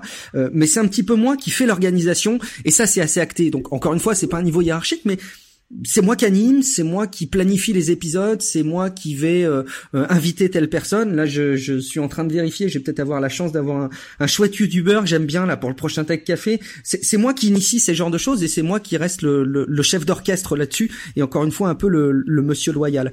À deux, c'est possible de pas l'avoir au-delà de deux, je pense vraiment qu'il faut qu'il y ait quelqu'un qui soit référent et qui euh, se charge de l'animation. J'ai aussi en tête un autre podcast euh, qui s'appelle Podcast Science, qui est vraiment formidable, qui au début était fait par deux personnes. Ces deux personnes ne sont plus dans l'équipe régulière de l'animation du, du podcast et depuis ça a tourné, c'est-à-dire qu'il y a eu, ils appellent ça d'ailleurs le dictateur, hein, la, la, personne qui fait ce mm. boulot-là. Je trouve que c'est un, un, terme qui est, qui est, très intéressant parce qu'il faut aussi avoir ce côté un peu dictateur pour que ça continue à tourner et que ça continue à avoir sa régularité. Mais cet individu, enfin ce, ce rôle a changé dans Podcast Science à plusieurs reprises ces derniers temps. Eh ben, je sens moi derrière qu'il y a plus forcément euh, comment dire cette régularité éditoriale, même s'ils sortent un épisode avec la même régularité, je sens pas la même régularité et la même homogénéité dans le temps dans leur dans leurs épisodes. Mm. C'est un truc que je regrette un peu d'ailleurs. Oui, non, mais c'est après c'est sûr que de toute façon, quand t'as quelqu'un qui dirige et qui met sa patte systématiquement, tu retrouves la continuité, mm. tu retrouves, euh, tu retrouves plein de choses. Euh, moi après c'est vrai que pourquoi j'ai choisi le quotidien, c'était d'une part, mais je l'ai j'ai dit, hein, c'était ça me permettait de me former moi en, mm. en accéléré. Et le fait d'être en seul rend possible le quotidien. J'ai enregistré des épisodes à 23h58, hein, fin d'enregistrement, et j'en ai enregistré à 5h. Euh, dans les tout premiers, hein, j'avais même mis la, musique de Il est 5 heures, Paris s'éveille un, jour parce que je me suis dit mais euh, comment c'est et en fait j'en ai enregistré plein à 5 heures du matin mais sans le dire et j'en ai enregistré plein à 23 heures mais des fois en le disant et des fois avec euh, une fatigue mm. qui était là mais je me disais il faut pas que tu brises la chaîne bordel faut que tu arrives à tenir ton truc et au 147e épisode d'affilée hein, juste avant décembre je me suis dit allez là tu lâches le truc et tu sais que en fait je, au début je m'étais dit je vais arriver jusqu'au nouvel an euh, m'était dit le 25 au matin, ou au soir, ou n'importe quel an, et même le 31, je me débrouillerai pour enregistrer. Et euh, je sais pas pourquoi, j'ai euh, le 24 et le 24, j'avais envie de faire de la vidéo, tu vois. et je sais pas pourquoi. Et puis à partir de ce moment-là, du moment que la chaîne a été brisée, par contre, la reprendre était devenu beaucoup plus compliqué, tu vois, mm. de, de se relancer, etc. Enfin bref, et euh, j'avais personne en plus qui me dit bon, et tu vas te bouger le cul là, tu vas reprendre, etc. Et puis euh, bah, l'épisode sur les excuses était aussi là-dedans. Hein. C'est après je me suis trouvé des excuses, je me suis dit bon, puis au bout d'un moment, tu, je me suis dit mais putain c'était bien quand même à, tous les jours à faire ton petit truc etc et euh, en fait bon euh, après je l'ai dit l'autre jour dans j'enregistre pas tous les jours voilà mmh. je me suis donné le but de publier tous les jours et d'enregistrer trois quatre fois par semaine en fait. Hein. Je les enregistre par deux ou par trois. L'autre jour j'en ai enregistré quatre d'un coup. Le but du jeu c'est euh, que le samedi matin, dimanche matin vous y allez à 7h, mais moi le dimanche matin à 7h, je suis sur les chemins en train de courir. Donc je suis pas derrière le bouton enregistrer, publier, etc. C'est pas du tout que je fais la grasse mat en fait parce que je dors pas. Ce matin j'étais arrivé à 5 heures, donc euh, j'ai commencé à 5 heures, j'aurais pu enregistrer. Mais c'est pour ça que je peux pas faire de live euh, aussi. Euh, c'est un peu compliqué. D'ailleurs vous avez fait un peu de live hein, sur l'enregistrement de, de Real Life, il me semble. Ouais, ça nous était arrivé et c'était des expériences vraiment géniales. Euh, D'ailleurs, on en a refait il y a pas très longtemps. C'est pas un truc sur lequel on a beaucoup bossé. Ça devrait être un objectif qu'on devrait se donner parce que l'exercice est assez formidable. En fait, t'as toujours euh, les auditeurs euh, réguliers qui te consultent. Et je revoyais, je me rappelle d'une photo d'un autre podcasteur que vous que vous connaissez peut-être, euh, The Walking Dad, euh, Antoine, qui nous suivait. Et je, je, me rappelle avoir vu cette photo qu'il avait prise de lui dans son salon. Il avait mis sur l'Apple TV euh, les, les, vidéos de l'enregistrement euh, en live. Et euh, bah il nous écoutait comme il regarderait la diffusion d'une série ou d'un film cette proximité, elle est géniale, elle est, elle est unique. Et, et, le live apporte quelque chose de vraiment sympa, notamment au niveau des retours. Tu te fais corriger en live, ça c'est top. Tu te fais euh, fact-checker et, et, et, en plus on t'inspire à découvrir d'autres choses. Par contre, c'est vraiment un exercice difficile. Il faut euh, limite qu'il y ait une personne qui soit dédiée à interagir euh, et c'est difficile d'avoir l'animation d'un épisode. On déroule un dossier et en même temps de suivre les interactions en live. Je trouve c'est vraiment compliqué et ça demande des compétences de enfin un talent de dingue quoi, une organisation hors pair, je pense. Oui. Alors on le voit d'ailleurs chez Jérôme Kenborg hein, le matin euh, quand il fait ses, ses, lives. Il y a bon, il y a des modérateurs bien sûr pour relancer. Il y a des rappels. On voit que par moment il est obligé de regarder, de s'arrêter pour regarder. Et il peut le faire en vidéo, mais en fait sinon on le faisait en audio. Euh, c'est l'autre jour, par exemple, j'écoute pas la version audio hein, de euh, qui produit à partir de sa vidéo du matin. Mais en fait, je m'étais fait la réflexion, c'est que si on écoute en audio et que pendant 10-15 secondes il y a une pause, on se dit mais attends mon truc il marche plus quoi. Enfin ça il y a, y a, un problème quoi. Une pause d'une seconde, deux secondes, bon ça passe, mais quand il y a une pause de 10-15 secondes et que t'es en train de lire les commentaires à l'écran, il y a quelqu'un qui écouterait ça en, en audio, euh, je pense, qui se dit mais attends mon, truc il déconne, euh, il s'est encore planté. Euh, je vais jeter mon iPhone, je vais acheter un Android, quoi. Enfin, un truc dans le genre là. Et alors que bon, ça provoquerait des drôles de des drôles de galères là-dessus. Euh, le, on a parlé donc de se lancer, etc. Comment tu, tes conseils pour faire connaître son podcast une fois qu'on est lancé là, on est parti, en... Ah, alors c'est bah c'est marrant parce que tu m'avais en plus cité cette question au moins tout à l'heure et euh, je crois qu'on en avait même parlé. J'ai pas pris le temps de le bosser. Alors je vais essayer de te de, de donner euh, ce qui ressemble à des conseils un peu en live. Donc, bah, quelque chose qui est apparu en filigrane de toute notre conversation depuis tout à l'heure, c'est que je trouve ça cool d'avoir un projet, de l'initier et alors ça marche évidemment si on n'est pas que en solo, mais de solliciter euh, une audience qui est déjà installée. Alors ça peut être euh, un autre podcasteur, hein, ça peut être quelqu'un qu'on va aller solliciter pour dire euh, voilà moi j'ai besoin là de me lancer euh, pour un pour un nouveau projet. Est-ce que tu peux participer avec moi pour les n premiers épisodes? Ou typiquement une rédaction donc typiquement par rapport à un, un site de news qui pourrait être très complémentaire. Ça c'est une chose de trouver des médias qui sont déjà installés. Je pense qu'il y a des communautés de tout. Euh, typiquement, encore une fois, on parlait tout à l'heure de, de, Patrick Béja qui avait lancé à l'époque son, son, podcast sur World of Warcraft. Ben, la façon dont il l'a fait connaître, c'est justement les forums euh, officiels de Blizzard, qui est la société qui, qui édite World of Warcraft. Et c'est là-dessus qu'il l'a fait connaître, sur des forums de jeux vidéo. Donc typiquement, je pense qu'il y a des communautés euh, autour de centres d'intérêt, auprès de qui il faut pas hésiter à aller dire qu'on lance un podcast Aujourd'hui, il n'y a pas beaucoup de podcasts, notamment en, francophone. Sur, il y a plein de sujets à explorer. Je suis à peu près persuadé que demain, si on explore un sujet tel que euh, l'élevage de chiens à travers un podcast, il faut aller sur un forum euh, où il y a ces discussions-là euh, génériques et, et relayer le, le sujet. Ça, c'est clair. Euh, après, il y a évidemment les réseaux sociaux qui ça paraît trivial, mais que ce soit au lancement ou que ce soit après euh, dans l'animation et la diffusion des, des différents épisodes d'un podcast, bah, je pense que c'est, évidemment hyper important. Euh, qu'est-ce que je pourrais avoir en tête? Un truc que j'expérimente depuis peu de temps, mais qui va peut-être pas forcément avoir des vertus en termes de, de construction d'audience, c'est la construction d'une newsletter typiquement, mais ça t'as déjà fait des épisodes dessus. Je crois qu'il y a des vraies vertus à ça. Alors ça va pas aider forcément à se faire connaître. Par contre, en termes de, de relations de proximité et et de fidélisation de l'audience, je trouve que ça apporte quelque chose de d'hyper intéressant. Je pense que je vais continuer à le bosser. Est-ce que j'ai beaucoup d'autres choses que je pourrais citer pour un podcast? Ben, C'est un petit peu tout le problème et toute la question que je peux me poser pour développer Tech Café, c'est mmh. que de faire connaître un podcast aujourd'hui, c'est pas encore super évident, quoi. Mm. Déjà, le podcast en, en, tant que tel est un truc assez euh, assez obscur pour une grande partie de la population, je pense. Et donc ça n'aide pas quoi. Je suis en train d'essayer moi de me détacher de euh, des, des, de certains codes de la production de contenu euh, de de podcasts indépendants. Typiquement, j'ai revu mon intro dans Tech Café, ça paraît bête, mais j'en fais quelque chose de beaucoup plus radiophonique et je pense que je vais m'inspirer euh, beaucoup de ce que font les radios euh, dans les émissions de news pour euh, pour réinjecter ça parce que on part du principe quand on fait un podcast indépendant qu'on a une liberté euh, de parole, de format, ce qui est vrai. Mais par contre, il faut pas s'étonner en face que les gens ne retrouvent pas les codes qu'ils ont l'habitude d'utiliser en écoutant une émission de radio.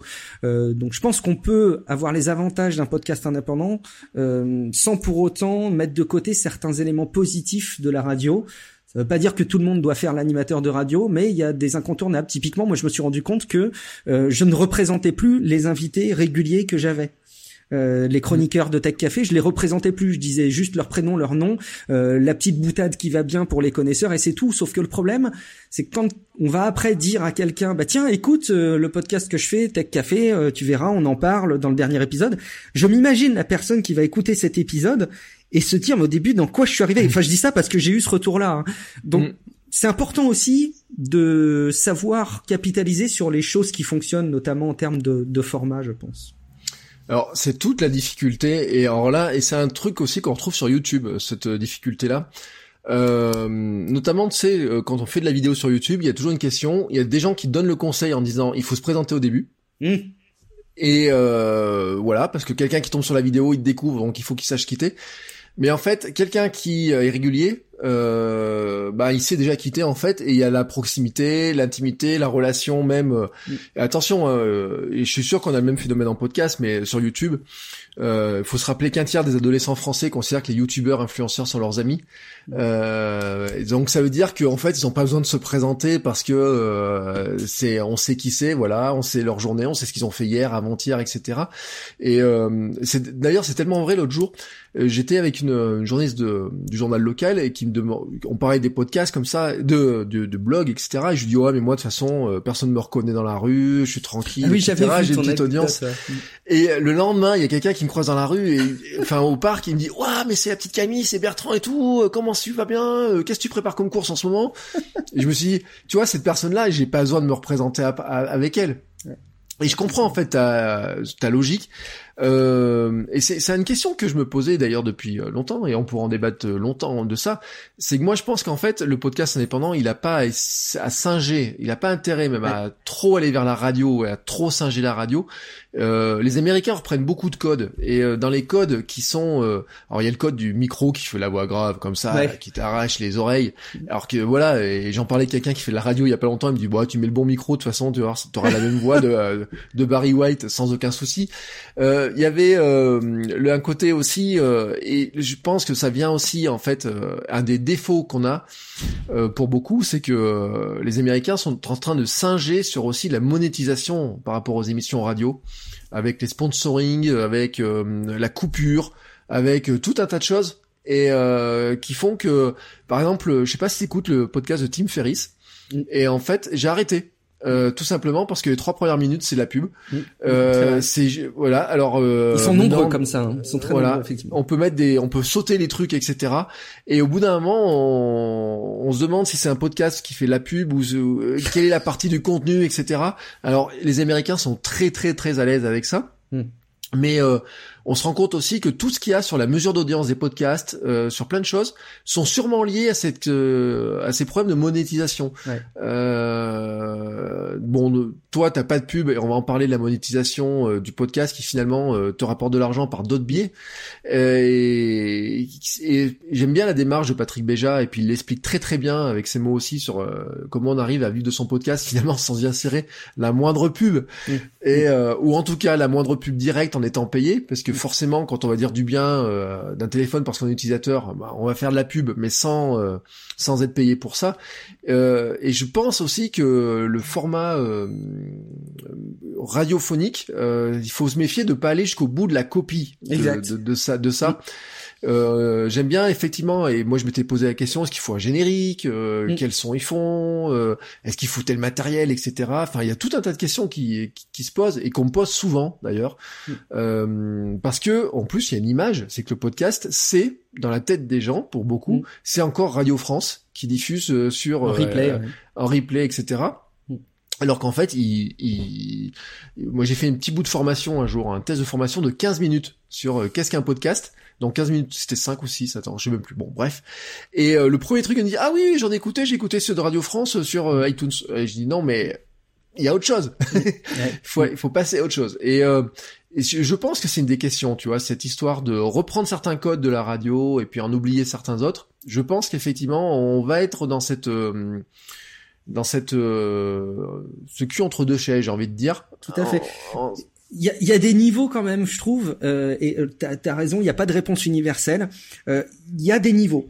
Disons, je pense que Tech Café ressemble, et mettez de côté toute la, la, la, la, moindre once de prétention que vous pourriez imaginer que j'ai dans, dans ces, dans ces propos-là, mais ressemble plus à certaines émissions de radio euh, d'actualité autour de la tech que, par exemple, si je reprends ton exemple de, de par exemple, votre coach web qui ne ressemble, je trouve, à pratiquement, à ma connaissance, aucun format radiophonique. C'est aussi ça euh, où on a des interrogations à avoir, c'est que si jamais on veut s'appuyer sur la production facile que représente un podcast, euh, mais tout en reprenant quelque chose qui ressemble à un format radio, Peut-être que ça vaut le coup de se dire est-ce qu'il n'y a pas des euh, codes de la radio qui ont fait leur preuve pendant des dizaines et des dizaines d'années que je devrais quand même pas réemprunter.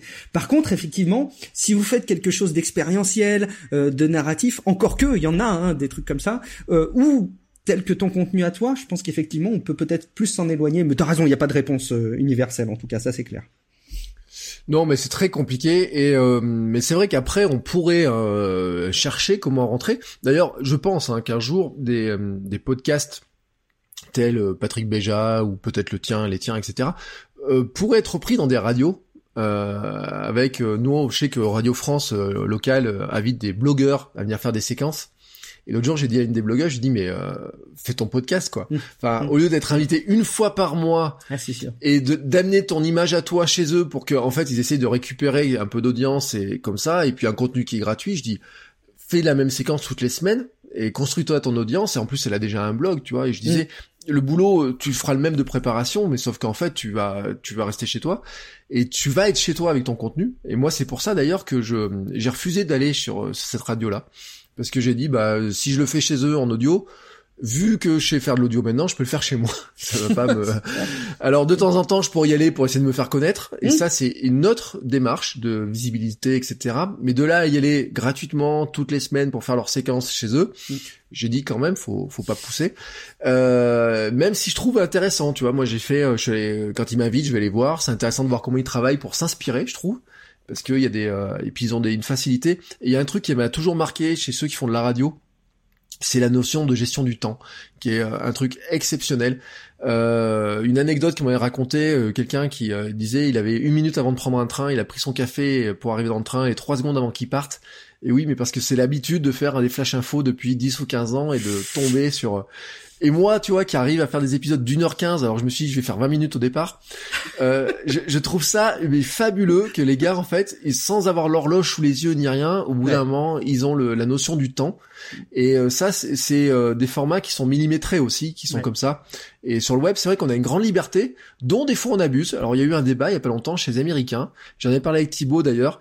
Euh, je crois que c'est Marco Arment et d'autres qui ont fait un épisode qui durait trois heures, un truc comme ça. Et quelqu'un leur a dit mais c'est trop long votre truc et il a dit bah écoute euh, non euh, c'est le temps que nous on a jugé nécessaire pour traiter d'un sujet mm. et peut-être qu'un jour vous on peut tomber sur des sujets qui ont besoin de, de plus mm. de même que moi je vois que traiter certains sujets en 7 minutes des fois c'est ouais, euh, rentre pas dans la casse quoi ouais. ah c'est c'est un peu short hein euh, voilà mais bon c'est comme ça euh, on en parlait un petit peu d'ailleurs de la du côté financier euh, on parlait du financement Patreon Tipeee etc qui sont finalement des modes de financement euh, alternatifs pour l'instant mmh. mais qui qui, qui prennent quand même hein, chez le chez le public, hein, qui trouvent euh, une partie en tout cas du public trouve que c'est un, un, format intéressant. Ouais, ouais, ouais, ça c'est très évident. Là encore une fois, moi je l'ai vu arriver avec euh, ce qu'a mis en place euh, Patrick Béja, ce qui lui a permis de totalement vivre de, de ses podcasts. Euh, bon, je sais pas si c'est nécessaire de vraiment rentrer dans les détails pour les pour les gens qui nous écoutent, mais l'idée elle, elle, est assez simple, c'est de dire que le contenu qui vous est mis à disposition gratuitement, euh, si vous le souhaitez vous avez la possibilité euh, de participer à la hauteur de ce que vous voulez, avec toujours cette idée de, petites sommes euh, qui, au final, peuvent représenter euh, quelque chose d'important pour le créateur de contenu. C'est un peu l'image du groupe de musique que vous allez voir sur la place en centre-ville qui joue, et il y a le chapeau de temps en temps qui est, qui est distribué auprès de toutes les personnes qui écoutent, et puis ben, il y a une partie de ces gens-là qui mettent ce qu'ils veulent, ce qu'ils peuvent ou ce qu'ils estiment être, enfin ce qu'ils estiment valoir par rapport à ce qu'ils viennent d'écouter. Bah, c'est vraiment la même démarche par rapport à ces plateformes de financement participatif régulier que tu, que tu as cité, Patreon et, et, Tipeee. Euh, moi, de mon côté, ça répond à euh, quelque chose d'assez euh, idéal dans ma situation. Euh, au-delà d'une certaine audience, on estime que c'est euh, à peu près en moyenne, hein, c'est 0,3%, enfin je sais plus quels sont les chiffres en moyenne, mais 0,3% d'une audience qui va euh, être amenée à, à, passer le pas de, de, de participer. Donc je trouve qu'il faut quand même un certain volume pour euh, pour arriver à avoir quelque chose de conséquent. après, des petites sommes peuvent aussi beaucoup aider une activité qu'on peut avoir en, en, secondaire. Hein, quand on a une petite passion, typiquement on parlait tout à l'heure de sport, si jamais on veut financer un peu d'équipement, un bon micro, un matériel pour faire le montage, ça peut être euh, de, de, de bonnes solutions. Euh, moi, dans mon cas, alors je, je, donne des aspects un peu un peu perso de ma vie, mais qui sur lesquels je reviendrai d'ailleurs. Euh, j'ai ma conjointe qui a pas eu la possibilité de, de travailler pendant très longtemps, très très longtemps, plus par souci de santé que par euh, difficulté d'accéder à, un certain emploi. Euh, et euh, bah on s'est retrouvé dans une situation où typiquement toute la vie de famille reposait uniquement sur sur mon salaire. Et j'avoue qu'il y avait des fins de mois compliquées. Alors j'étais pas du tout à la rue. On aurait pu faire beaucoup plus de sacrifices que que, que ce qu'on a fait parce que mon salaire m'a toujours permis de, de, de vivre correctement. Mais j'avais quand même des petits signaux d'alerte et on avait euh, initialement euh, mis en place le, le, financement participatif de Tech Café euh, au travers d'une association. C'était justement avec Cédric Tamboise, on avait pris la, la, la décision de financer une association pour créer une émulsion positive autour du podcast, récupérer des fonds pour notamment financer du matériel. mais on avait vite vu que le matériel serait vite financé avec les, les, les contributions qu'on qu'on recevait tous les mois. On avait eu l'idée d'ailleurs de réinjecter les sommes qu'on avait en trop au travers de dotations qu'on ferait gagner, mais finalement finalement le sens n'y était plus quoi. Cette espèce de de mouvement simple des gens qui participent simplement pour te remercier et pour contribuer à leur manière euh, au fonctionnement de d'un podcast et notamment pour te rémunérer pour un pour un travail que tu fais. On le perdait avec ce fonctionnement là. Raison pour laquelle on a on a on a fonctionné différemment et j'ai créé une une auto-entreprise pour récupérer ces fonds. Et j'avoue que pour mon fonctionnement euh, au niveau du foyer ça a euh, changé ma vie. Euh, donc c'est un truc sur lequel je voulais revenir de manière un peu plus détaillée sur lequel je reviendrai de manière un petit peu plus détaillée. Mais on accède à un environnement où la technologie et la production de contenu permettent très concrètement de changer la vie de quelqu'un avec ces plateformes sans que l'impact ne soit très très fort pour les personnes qui participent. Il y a d'autres effets de bord très positifs qui sont euh, générés par ça. Euh, j'avais discuté avec quelqu'un qui a qui a fait un podcast, qui avait pignon sur rue, qui qui l'anime plus maintenant, qui me disait en toute transparence, moi j'ai j'ai pas de, de besoin financier, je gagne très très bien ma vie, euh, le podcast c'est vraiment du plaisir, j'ai pas besoin de financement participatif. J'en ferai pas euh, pour le, le, le, le, contenu que je, que je diffuse. Euh, par contre, si je le faisais, ce serait peut-être pour euh, créer de l'audience. C'est-à-dire qu'il y a aussi ça qui se met en place, c'est qu'on a le financement participatif qui, au-delà d'être des mécaniques qui permettent d'engranger des finances, c'est aussi des moyens de créer de l'audience et de se faire connaître. Et d'ailleurs, ça pourrait être une, une des réponses à la question que tu posais tout à l'heure. Quelles sont les techniques quand on lance un podcast? Ça peut être aussi une technique de se dire euh, je n'attends pas d'avoir une audience pour générer un financement participatif, mais je crée mon financement, participatif en même temps que mon podcast parce que c'est une manière de le faire connaître. Et il y a aussi cet effet de boom au départ, euh, de, de, de grosses caisses de résonance quand on lance un podcast ou quand on lance autre chose d'ailleurs, qui peut être qui peut être intéressante. Un dernier effet de bord, pour pas qu'on fasse un épisode quand même de trois heures, euh, un, dernier effet de bord que je que je vois hyper important à, à ce type de financement participatif, c'est que j'ai un une des personnes qui contribue au financement de Tech Café, qui contribue sur une grosse somme. Euh, Enfin, pour moi, c'est une, une, grosse somme. Pour lui, c'est une somme, pour la petite anecdote, qu'il a réinjecté dans le podcast euh, pour me soutenir, pour nous soutenir dans le travail qu'on fait, euh, parce qu'il avait arrêté de fumer et qu'une des motivations qu'il avait, c'était de dire l'argent que je mettais dans le tabac euh, chaque mois, ben, je vais le mettre dans le financement participatif de Tech Café, qui m'apporte une veille, comme tu le décrivais tout à l'heure, qui me permet de passer un bon moment, un bon moment et qui me permet de réfléchir à un certain nombre de choses. Euh, et moi, de mon côté, le fait d'avoir cette personne qui, un peu comme un actionnaire, hein, je trouve, détient une partie du podcast, euh, fait qu'il me, il me challenge beaucoup. Euh, il peut être amené à m'apporter un regard critique que j'écoute très attentivement sur euh, les choses que je fais. Parfois on n'est pas d'accord et parfois je prends absolument pas en compte ce qu'il me me dit, mais à chaque fois je l'écoute et, et, très souvent ça me ça me fait réfléchir. Et typiquement le format euh, radiophonique du début là de, de Tech Café que j'essaye de faire évoluer, c'est aussi avec son impulsion et avec ses remarques. Et je trouve que ça ça a des effets euh, très très positifs. Mmh. Je vois pas quel autre modèle euh, pourrait remplacer ces, ces effets positifs quoi. Ouais, effectivement, c'est un cas très intéressant. Et alors, ce que tu disais sur le financement participatif pour se faire connaître, c'est comme ça qu'on utilise notamment les plateformes euh, type Ulule et compagnie, mm-hmm. euh, puisque ça permet de toucher quand ça marche, euh, d'autres personnes par le biais de recommandations, par le biais des, des, des plateformes de, de, la visibilité. Euh, D'ailleurs, il y a des podcasts hein, qui viennent de boucler du financement. Hein, je pense au podcast de Louis Média. Mm. Euh, je suis pas certain qu'ils aient besoin de ce financement-là, euh, j'avoue, ou en tout cas les sommes annoncées euh, par rapport à ce qu'elles veulent faire. Moi, j'étais soit je me disais tiens, ils ont besoin de beaucoup d'argent pour faire ça, ou alors c'est ça permet aussi de, de maintenir la bah, de trouver des premiers auditeurs en fait, puisque si tu trouves 500 ou 600 personnes qui donnent chacun 1, 2, 3 euros, et même plus parce qu'elles sont montées à plus de 25 000 euros hein, au total, et ben euh, forcément les personnes, tu as leur contact, euh, Ulule t'envoie les mails, euh, tu peux les mettre dans nos newsletter, tu vas les prévenir, tu vas les avoir des premiers auditeurs, etc. Euh, et si t'arrives à avoir dès le départ 1000 ou 2000 auditeurs comme ça, euh, acquis ne serait simple fait sur les premiers épisodes, je pense que dans les classements euh, de podcast, euh, la visibilité d'un coup doit bien exploser sur les euh, sur les classements, etc.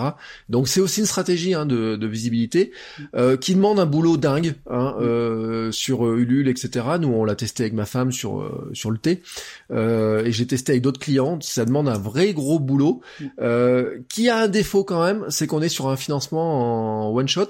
Alors que c'est vrai que Patreon, Tipeee, on est sur du régulier et il euh, y a pas à dire, hein, ça instaure pas la même euh, la même relation non plus. c'est pas la même dynamique, c'est pas les mêmes euh, contacts, etc. Et ça ça apporte autre chose. C'est encore différent et c'est complémentaire. Euh, bon, bah on a fait un sacré tour. Hein, euh, alors mon, mon temps d'enregistrement est totalement foireux chez moi, donc je ne sais pas combien de temps nous en sommes. Euh, pour euh, vous raconter les cuisines des uns et des autres, on a eu chacun de notre porte euh, qui a fait un toc toc parce que quelqu'un aime nous voir. moi j'ai mon téléphone qui s'est mis à vibrer et tu vois j'ai dit je n'ai pas de notification. Et ben j'ai quand même une notification qui est apparue qui me dit il faut boire un coup. Voilà. Euh, pourtant, j'ai, j'ai, j'ai vidé mon petit litron. Voilà, comme quoi, on reste toujours dans les domaines de de l'amélioration, développement personnel. Et un jour, je pense que je ferai un épisode de euh, votre coach web sur euh, il est important de boire quand on fait du contenu mmh. parce que franchement ça mmh. s'entend euh, quand on oublie de, de, boire, ou en tout cas on tient pas le choc quand on fait du contenu, quand on fait des longues émissions, quand on fait de la vidéo, etc. Buvez, buvez, euh, buvez ce que vous voulez, mais moi je recommande que de l'eau. Euh, que dire d'autre à part où est-ce qu'on t'as des projets? Ah oui, j'ai des projets. Bah, euh, au fil de l'eau, là tout à l'heure, on parlait de, de, de réflexion que je menais sur Tech Café. Je suis à peu près persuadé qu'il y a des petites choses qui, qui changeront euh, d'ici la rentrée. Euh, en étant complètement transparent, je trouve que le fait de recevoir des financements pour produire un contenu qui me passionne me plaît de plus en plus.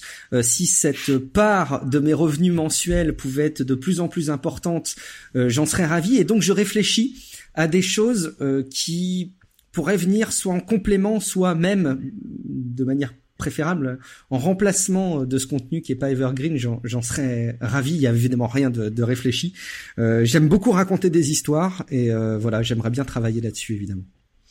Euh, un truc qu'on n'a pas dit parce que je pense que c'est quand même important. Euh, T'as lancé Tech Café il y a combien de temps? Bah, c'est une excellente question. Comme je te disais, j'ai une mémoire de merde, donc je peux essayer de regarder vite fait si jamais. Euh, non, mais à, vue de, à peu près à vue de, à, vue de nez, j'ai envie de dire, c'est c'est un rappel qui est important, c'est parce que euh, on voit les sommes hein, qui sont pas négligeables chez toi. On voit, on parle de Patrick Béja, des sommes qui sont collectées. Il faut pas oublier quand même que c'est euh, une audience qui s'est fait sur des années euh, et euh, c'est vrai que pour les gens qui débutent, ils se disent voilà, mais euh, ça paraît inaccessible d'avoir ces sommes-là. Mais c'est vrai que l'audience se construit aussi dans le temps.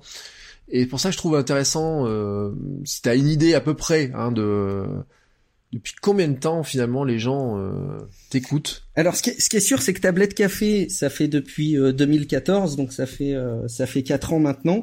Mais je vais je vais prendre le temps promis de, de regarder d'ici quelques secondes la date de diffusion et à moins que vous l'ayez déjà trouvé si jamais vous avez un navigateur entre les mains mais la date de diffusion du premier épisode de Tablette Tactile mais je crois que c'était il y a, il y a peut-être huit ans. J'ai dit peut-être une bêtise hein, mais c'était il y a à peu près huit ans non, mais ça confirme un peu. Tu vois, ça, ça confirme vraiment.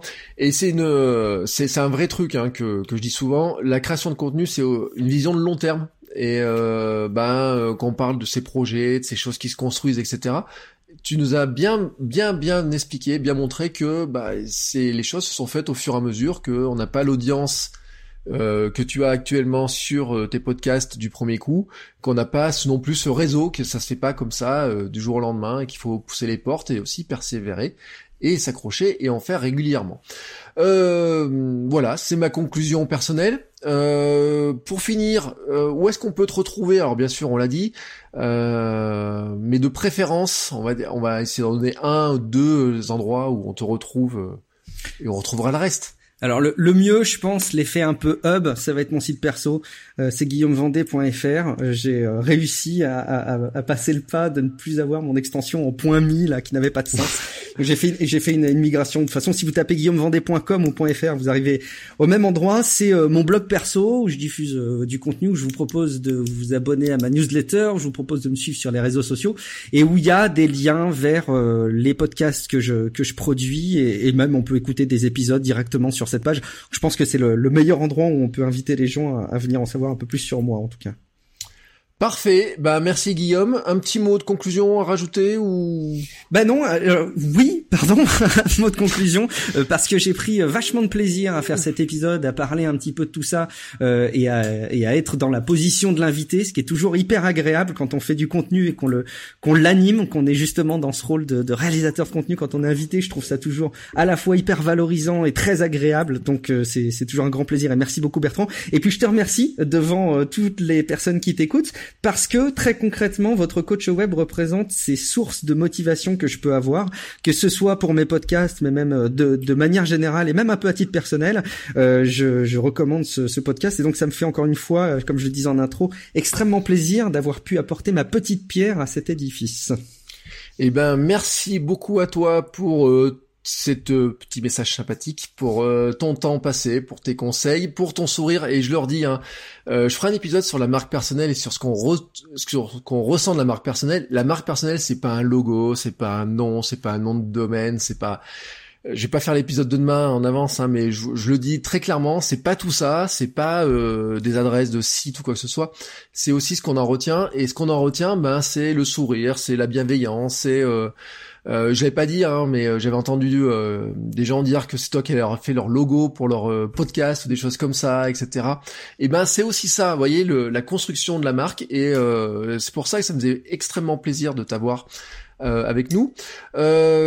pour conclure, bah bien sûr, moi je vous dis à demain pour un autre épisode qui sera, oui, je vous le dis beaucoup plus court parce que bien sûr les autres jours, je pars sur des formats de 7 minutes et je trouve que 7 minutes c'est un format qui est à la fois très long est très court et c'est euh, c'est très curieux, c'est mon petit euh, mon petit jeu. On approche tout tout tout près du 200e épisode. Euh, j'ai lancé une invitation pour un 200e épisode, j'espère avoir mon invité. voilà, donc je vous en dirai pas plus, mais de toute façon ça va arriver tellement vite euh, maintenant parce qu'en faisant du quotidien ça va arriver super vite. On se retrouve bien sûr euh, sur mon site votrecoachweb.com slash 193 pour les notes de l'épisode. Je sais pas ce que je mettrai dans les notes parce que euh, il y a trop de choses. je mettrai les liens en tout cas vers ton site. Je mettrai les liens vers deux trois outils, hein, euh, Feedbean, Feeder et compagnie qu'on a cité tout à l'heure. Google Docs, je pense que c'est pas la peine, tout le monde connaît. je, mettrai un lien vers euh, Call Recorder. Euh, non, mais c'est bien de voir aussi que des fois il y a pas besoin d'avoir des outils extraordinaires pour produire des choses. Et bien sûr, on se retrouve aussi sur le forum club.votrecoachweb.com, hein, ce qui est le forum qui est lié à tous les sujets, et aussi sur Patreon, parce que moi j'ai aussi un Patreon qui permet ben, de payer notamment l'hébergement du podcast tous les, euh, toutes les, tous les mois. Euh, même si euh, je ne gagne pas avec mon Patreon autant que Guillaume, mais moi je commence juste, hein, voilà, je commence juste, et petit à petit, comme on disait, les petites, les petites pierres qui s'ajoutent font des gros tas. Voilà. Sur ce, c'est la conclusion de cet épisode. Je vous dis à, je te dis à très bientôt Guillaume, et je vous souhaite à tous une très très belle journée. Ciao, ciao, ciao, les créateurs. Ah, parfait.